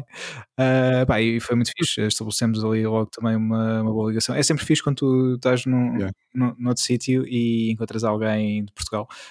Um, Pá, e obviamente alguém que estava ali também com, com interesses como tu, no, no, caso deles a demonstrar o jogo, eu estava a ver os jogos, mas foi, pá, foi uma sensação ótima ter conhecido um jogo português indie, uh, assim por acaso. O, um dos criadores, não sei se foi ele que te apresentou, foi a pessoa que na, naquela, naquele Call to Arms do Rubber em que eu entrei, entrou mais uma pessoa. Um deles é um dos developers do Between Me and the Night, o Ortega. Sim, exatamente, estavam lá de...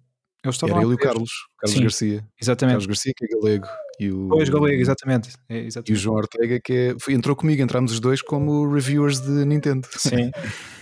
Essa história dos portugueses tem outra, tem outra parte engraçada que foi um, um, um, hábito que nós, que nós temos, a malta do rubber, é andar com, com um pin na lapela do Blazer. Uhum, sim. O, o símbolo.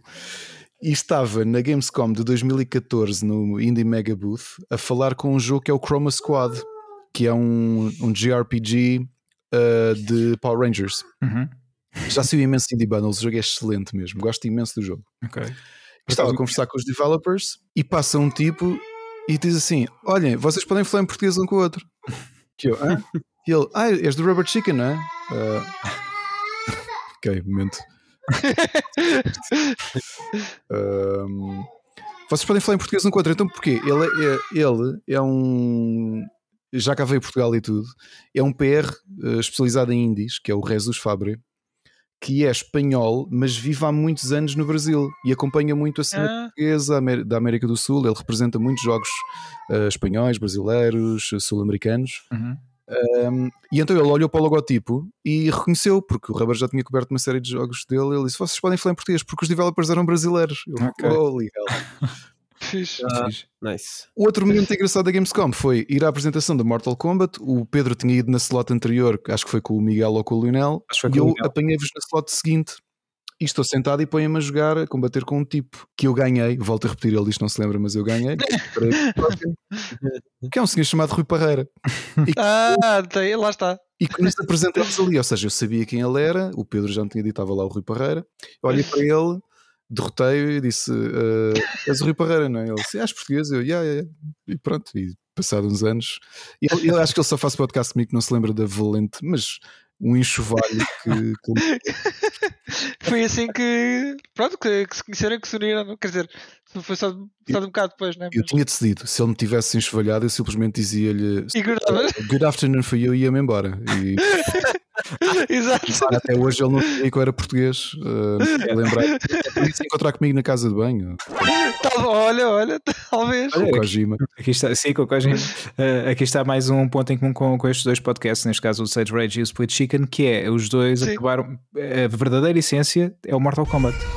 Tanto de um como do outro. Sim, exato, exato. Faz sentido. Faz sentido. Pá, o Mortal Kombat é o meu jogo, porque o meu grande influencer de jogos é o meu primo mais velho, que é uma espécie de irmão mais velho, é o meu padrinho de casamento e afins. Ele tem 10 anos a mais do que eu e nós morávamos um ao pé do Sim. outro. E então foi ele que me apresentou a maior parte dos jogos. E foi ele que me levou a um salão de arcada pela primeira vez, porque ele dominava, isto para ali em 95, ele dominava a máquina de arcada de Mortal Kombat 1. Pensava que ias dizer dominava a arte Sistema- entrar no salão de videojogos quando tínhamos menos de 16 anos e não se podia. Pá, porque Também é uma arte, não é? eu, porque eu, eu, eu comecei a ter barba aos 13, mas já, já tinha assim um ar um bocadinho mais velho, então nem, nem, nem estranharam. E tinha ar de puto, mas podia ser um late bloomer, tipo, sei lá, whatever. E então eu comecei a jogar muito Mortal Kombat porque o meu primo só jogava de Kano naquela fase em que a malta fazia. Não é meu main? Olha que giro. É mesmo. Naquela fase, no Mortal Kombat 1, o- ok, em que o, o- a house rule é tu estás num café ou estás numa sala de arcada, neste caso era na Portela, Sim. e tu punhas-te a jogar e metias desafiavas quem quem estava lá, não é? Metias, uma moeda de 50 escudos. Uhum. Pá, ele disse Certo. que simplesmente ficava ali, a malta ia chegando e ia meter uma moeda de 50 escudos e eu, eu vi-o a jogar assim de gente. Sim. Ele jogava muito, muito, e foi com ele que comecei a aprender a jogar eh, eh, Mortal Kombat. E por isso é que eu há pouco dizia: gosto de Street Fighter, mas o meu carinho mesmo, por uma questão emocional, É é o o, nosso Mortal- de família, Exato. é o Mortal Kombat. Pois faz sentido, exatamente. É- é curioso. Até ao 10, até ao x- o 10, Sim. o, o reboot. Sim. Desde Exato. o 3 que eu detestei, Ah, mas depois quando reencontrei a série, acho que a Netherrealm está a fazer um. Sim, desde o 9 até para a frente, exato. Até agora tem sido. yeah. Eles tiveram ali um- uma fase complicada de- a partir do 4 para cima, depois entraram no 3D. eh, também, eu também o joguei, mas não, for- não, foram, não foi bem aquele, aquele fascínio. yeah. É verdade. Olha, já agora para, para, para acabar a questão dos indies, eh, sugeria dizermos ah, assim, um ou dois indies que, que nos tenham marcado. Assim podem, podem começar vocês. Ah, Já agora. Então, olha, vou, vou mandar já eu. Ahm, eu falei na semana passada do Guacamole 2, eu gostei muito do primeiro e pá, foi, po- posso dizer que é um dos jogos que me marcou. O, o Hotline Miami também, tanto um como o dois, eh, pá, Ah, incríveis em todos os aspectos. Eu fui também para o jogo um pouco eh, sem, sem saber o que, é que, o que é que o jogo me ia trazer, pá, e adorei toda a experiência. E, de história, banda sonora, pá, é tudo, tudo bom, tudo bom. Ah, e essencialmente, pá, assim, agora destaco estes dois, de certeza que há muitos, mas também não, não quero estar a, a- a dizer muitos, senão depois nunca mais saio daqui, mas são estes Sim, dois. bons títulos, bons títulos. Yeah. E vocês? Vou dizer eh, o Cuphead. eh, pá, Ok, sim, já não vou dizer esse. Vou, vou. Pá, o, o Pedro também me roubou o Hotline Miami, portanto, eu estou a roubar um a ti. Pela animação que tem e pelo, pelo estilo artístico que levou, e realmente foi um produto final pá, digno do que, do que eles anunciaram. Foi das poucas Yeah. vezes eh, que eu não fiquei desiludido entre o anúncio e o produto final, Uhum. eh, que é uma coisa que desde que eu vi o Watch Dogs tem sido, tem sido sempre com o pé atrás. Eh, é pá, é complicado. Talvez o Journey. Achei que o Journey Ok. foi, Yeah. foi, pá, foi um- uma coisa muito fixe que eles fizeram. E o facto de tu poderes juntar alguém para, para, para a tua aventura e não interessa saber quem é que a pessoa é, ou, ou nem precisas falar com ela. É, pá, é, é uma coisa muito fixe. Eles fizeram mesmo um, um trabalho com o jogo Yeah, e a atmosfera do jogo, a banda sonora também está tá muito fixe. Ah, e assim. Bom, bons títulos, bons títulos também. Ricardo. Uh, uma listinha relativamente curta. Uh, o Last Day of June, porque é uma experiência de uma hora e meia e eu não me lembro de ter chorado tanto a ver um filme ou ler um livro como chorei a ver a jogar o Last Day of June. Aconselho, não só a fãs de Steven Wilson, é um grande jogo. Compram-no baratíssimo. Uh, jogos que me fizeram gostar muito do mercado indie. Don't Starve, o primeiro. Uhum. SteamWorld Dig. uh, e acho que é isso. Epá, não sei. Agora não consigo lembrar-me mais. Sim. Tranquilo, são boas sugestões, são boas Eu sugestões. diria que sim, diria que é isso. Aliás, Team World League eu voltei a jogar esta semana, uh, por outras razões, mas, mas voltei a jogá-lo. Já o gostei muitas vezes e é daqueles, daquelas experiências, um e o dois, de jogar de uma ponta à outra. Certo. Olha, e eu sugeria, eh, aliás, eh, acho que é impossível não falar no Braid, porque pá, para para mim foi, foi aquele que, que me introduziu aos, aos indies como sendo uma coisa mesmo a sério. E então eh, o Braid acho que foi dos primeiros indies que joguei e pá, fiquei fascinado eh, ainda hoje. Eh, e estou à espera da Anniversary Edition que há de ser lançada acho que ainda este ano, não é? Acho que É, sim. portanto, São quantos anos? Vou querer voltar a redescobrir o jogo. Diz isto? São 10 anos? Pá, se não são 10 anos, é para aí. Eu acho que o jogo é 2008, penso eu. É 8? Não? É, po- é por aí. E outro mais recente, que é o Sayonara Wild Hearts, que eu Hum. já, já sugeri a muita gente. Muita gente já, das pessoas que eu sugeri já, já, já, já jogaram. Pá, e conseguem sempre tirar uma interpretação do, do jogo diferente. É muito, Muito fixe. bom. É, e tem uma banda sonora brutal mesmo. Por está em promoção. A PlayStation Está em Store promoção, presente. exatamente. Está? Tá- aliás, está a haver essa promoção agora, portanto é de aproveitar e ir aos indies. Uma belíssima surpresa do Apple Arcade, pá, que, que, que eu, eu sei que é um, é um serviço que pouca gente refere. eh, eu que não era fã da Apple tive que me render por completo. É um serviço tremendo que, que nós temos. E o Sim. Sayonara foi lançado inicialmente no, no Para ir primeiro, exato. Pá, vale, vale muito a pena mesmo. E já agora, mais recentemente, também joguei o Enter e o Exit da, da Gungeon. Portanto, também são bons indies. São e roguelikes. E diz diz? Entraste e depois saíste. Foi, foi, tinha que ser, não é? e levaram muito, muitas horas de, de jogo. Lá é verdade. Eh, portanto, recomendo esse também. Sim, olha, já agora queria- Sim, não um jogo, mas queria só uh, dar aqui também esta, esta sugestão. Eu Já tinha falado aqui há, há uns episódios, que é o Indie Game da Movie. Ele já é um pouco antigo, o documentário é de 2012, se não me engano. Hum. Fala muito de, de- Do Fez. do Fez, sim, essencialmente Uhum. do Fez, mas também de outros jogos do Super Meat Boy, por exemplo, jogos que ficaram na berra indie logo no, no início da, de- da cena indie, ser uma cena, não é? E o documentário é, é muito interessante, acaba por estar desatualizado, mas eh, é sempre fixe verem, portanto vale a pena. Alright. Aqui uma última sugestão, porque foi o meu segundo melhor jogo do ano. Não fosse o Ghost of Tsushima e tinha sido o meu jogo do ano 2020. Foi uma surpresa tremenda do Xbox Game Pass. Um jogo chamado? Spiritfarer. Ah. Se não o jogaram ainda, por favor joguem. É excelente mesmo. É uma espécie de city builder que nós vivemos num barco ah, no purgatório. Uhum. E a nossa missão, nós estamos a substituir eh, Caronte na, a levar as almas para o, para o além. E, e vamos conhecendo personagens, todos eles animais. Eh, Parece uma coisa muito fofa, muito suave, mas quando tu vês, eh, quando tu analisas aquela camada de história do que é que está ali por trás, o que é que, como é que as pessoas morreram, porque é que não estão a aceitar dar o próximo passo no pós-morte, espetacular. Epá, foi, foi Uma arrebatador. surpresa. Foi mesmo, mesmo. Aliás, era o meu jogo do ano, não fosse o Ghost of Tsushima. Muito bem. Está na Switch, bem. Xbox Game Pass, de acesso. Spiritfarer. Spiritfarer, por favor, joguem. Eu vou já ver.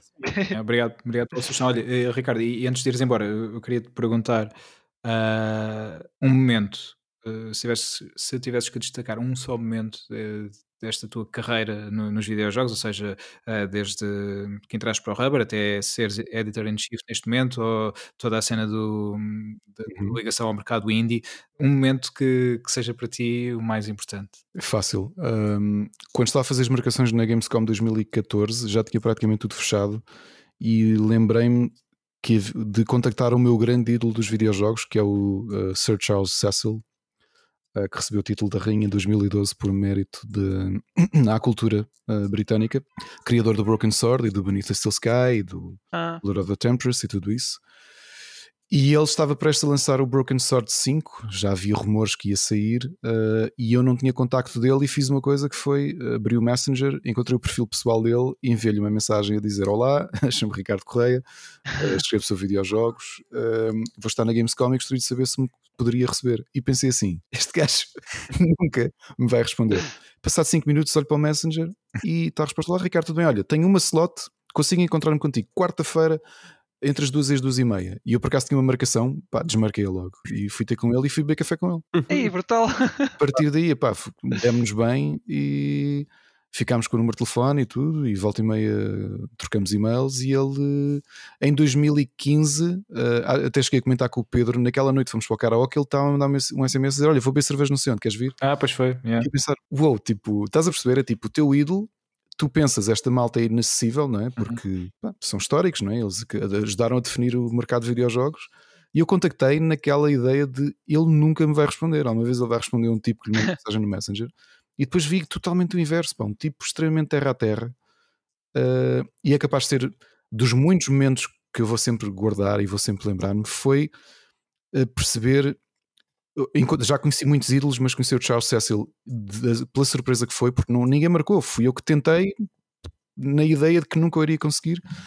E é capaz de ser um momento mais alto, mas acredito e tenho esperança que venham ainda momentos mais altos nos próximos 10 anos. Pá, espero, espero bem que sim, que possamos eh, ir marcando esses momentos também aqui, eh, pá, volta e meia, que, que voltes cá mais vezes. Foi muito fixe ter-te cá. Ahm, pá, obrigado. Mais uma vez por, eh, por teres Posso só vindo. fazer uma pergunta? Claro. Sim, sim, sim. Isto é o episódio mais longo ou não? Ainda não, acho que não. Eu acho que temos um de duas horas e meia, acho eu. Não, temos 2 horas e 40. O Gonçalo, acho eu. Com O Gonçalo, foi. Sim, 2 horas e 40. Moraes. Com Moraes, sim. Sim, sim, Gonçalo Moraes. É. Epá, muito bom. Mas olha, Mas, não é, mas é para aí o segundo, o segundo ou terceiro mais, mais longo. sim, está no, está no top 3, yeah, certamente. Por isso tens que voltar no, e no próximo tempo. Tens voltar para bater o recorde do ter. No outro, ele fica à frente. Acho que sim. Fica aqui o desafio de ter o Isto recorde. acho que é o momento em que o- a malta que vos segue vai, dizer assim, vai, vai fazer como já nos segue, fazem, que é que eu, esta semana não houve 3 horas de episódio, o que é que se passou? Yeah. Só, só 2 horas e 40. Já não Já não dá. Então, nós estamos aqui a subscrever, queremos ter conteúdo. é isso mesmo. Mas foi, pá, foi muito fixe eh, ter-te aqui. Eu, eu, eu Obrigado. sinto eh, isto desde que te conheci eh, e tu sabes todos aqueles sons de Gaming Zone que fazíamos na FNAC, etc, etc. Nós estamos a falar e pá, para mim não, não estamos a falar duas horas, estamos a falar tipo há cinco minutos. Eh, Exato. É sempre, é sempre bom conversar contigo e hum, já, já há muito tempo tinha, hum, porque nós temos vindo a convidar pessoas semana a semana, hum, eu queria ter o, o Parreira e ter-te a ti relativamente perto por causa de fazermos o split chicken e então foi, não foi na semana a seguir, mas foi, foi quase e pá, foi, foi fixe voltar, voltar a ter-te, voltar não, neste caso ter-te aqui connosco a primeira vez e esperamos que Yeah. possas voltar mais vezes e hum, dizer-te também, di- dizer a toda a gente que para mim também um dos momentos, se, eu tivesse que destacar um momento eh, em toda esta minha aventura também com os videojogos, um dos que fica sempre em destaque certamente é, é a nossa ida à Gamescom 2015 em que eu tive convosco e tudo aquilo que já falámos há, há, há uma hora, uma hora e tal atrás, pá, foi, foram momentos incríveis e espero que possamos repeti-los em breve. É uma experiência de camaradagem muito, muito interessante, eh, de amizade. É, é, é cansativo, tu se calhar demoras semanas a recuperar daquilo, mas eh, acho que sais com o peito cheio. Compensa. É, sais com memórias para a vida. Sim, espero que nós possamos ir lá, eu, Nuno e o Wilson, numa próxima edição e pá, olha. Vamos ao episódio em direto da Sim, sim, Olha, olha. Olha, Ouviram aqui primeiro. Qual. Pá, Wilson, fechas aí a casa? Ah, fez sim, senhor. Ah, mas já agora querem dizer onde é que nos podem encontrar? Sim, Nuno. Então, o Instagram Stage Rage Podcast, no Facebook a página antiga do Bad Wolf que agora foi reorganizada para acomodar o Stage Rage. Uhum. E o nosso e-mail, se nos quiserem contactar, como o Rodolfo fez, e deu uma sugestão Exato. muito boa. Falar nisso já agora, só dizer que eh, foi uma coincidência enorme o jogo estar incluído o Ah, PlayStation Plus. E eu já tenho o o jogo feito, sacado da minha consola, prontinho para jogar. Portanto, eu depois vou, vou partilhar a opinião contigo, não te preocupes, Rodolfo. Eh, mas faça como o Rodolfo e manda e-mails Boa. para stageragepodcast.gmail.com. Exatamente. Exatamente, olha, perfeito, perfeito. Pois é, grande coincidência do jogo ter saído no Plus. Muito Yeah, fixe. yeah. Também tenho que jogar. Exatamente, pessoal. Então, olha, até à próxima. Ricardo, mais uma vez, obrigado. Obrigado. E, e pronto, ah, cá estaremos para a semana Sim, para, para vos chatear mais um bocado. é verdade. Vamos bater o recorde. Isso mesmo. Então vá, pessoal. Até à próxima. Tchau. tchau. tchau. Tchau, tchau.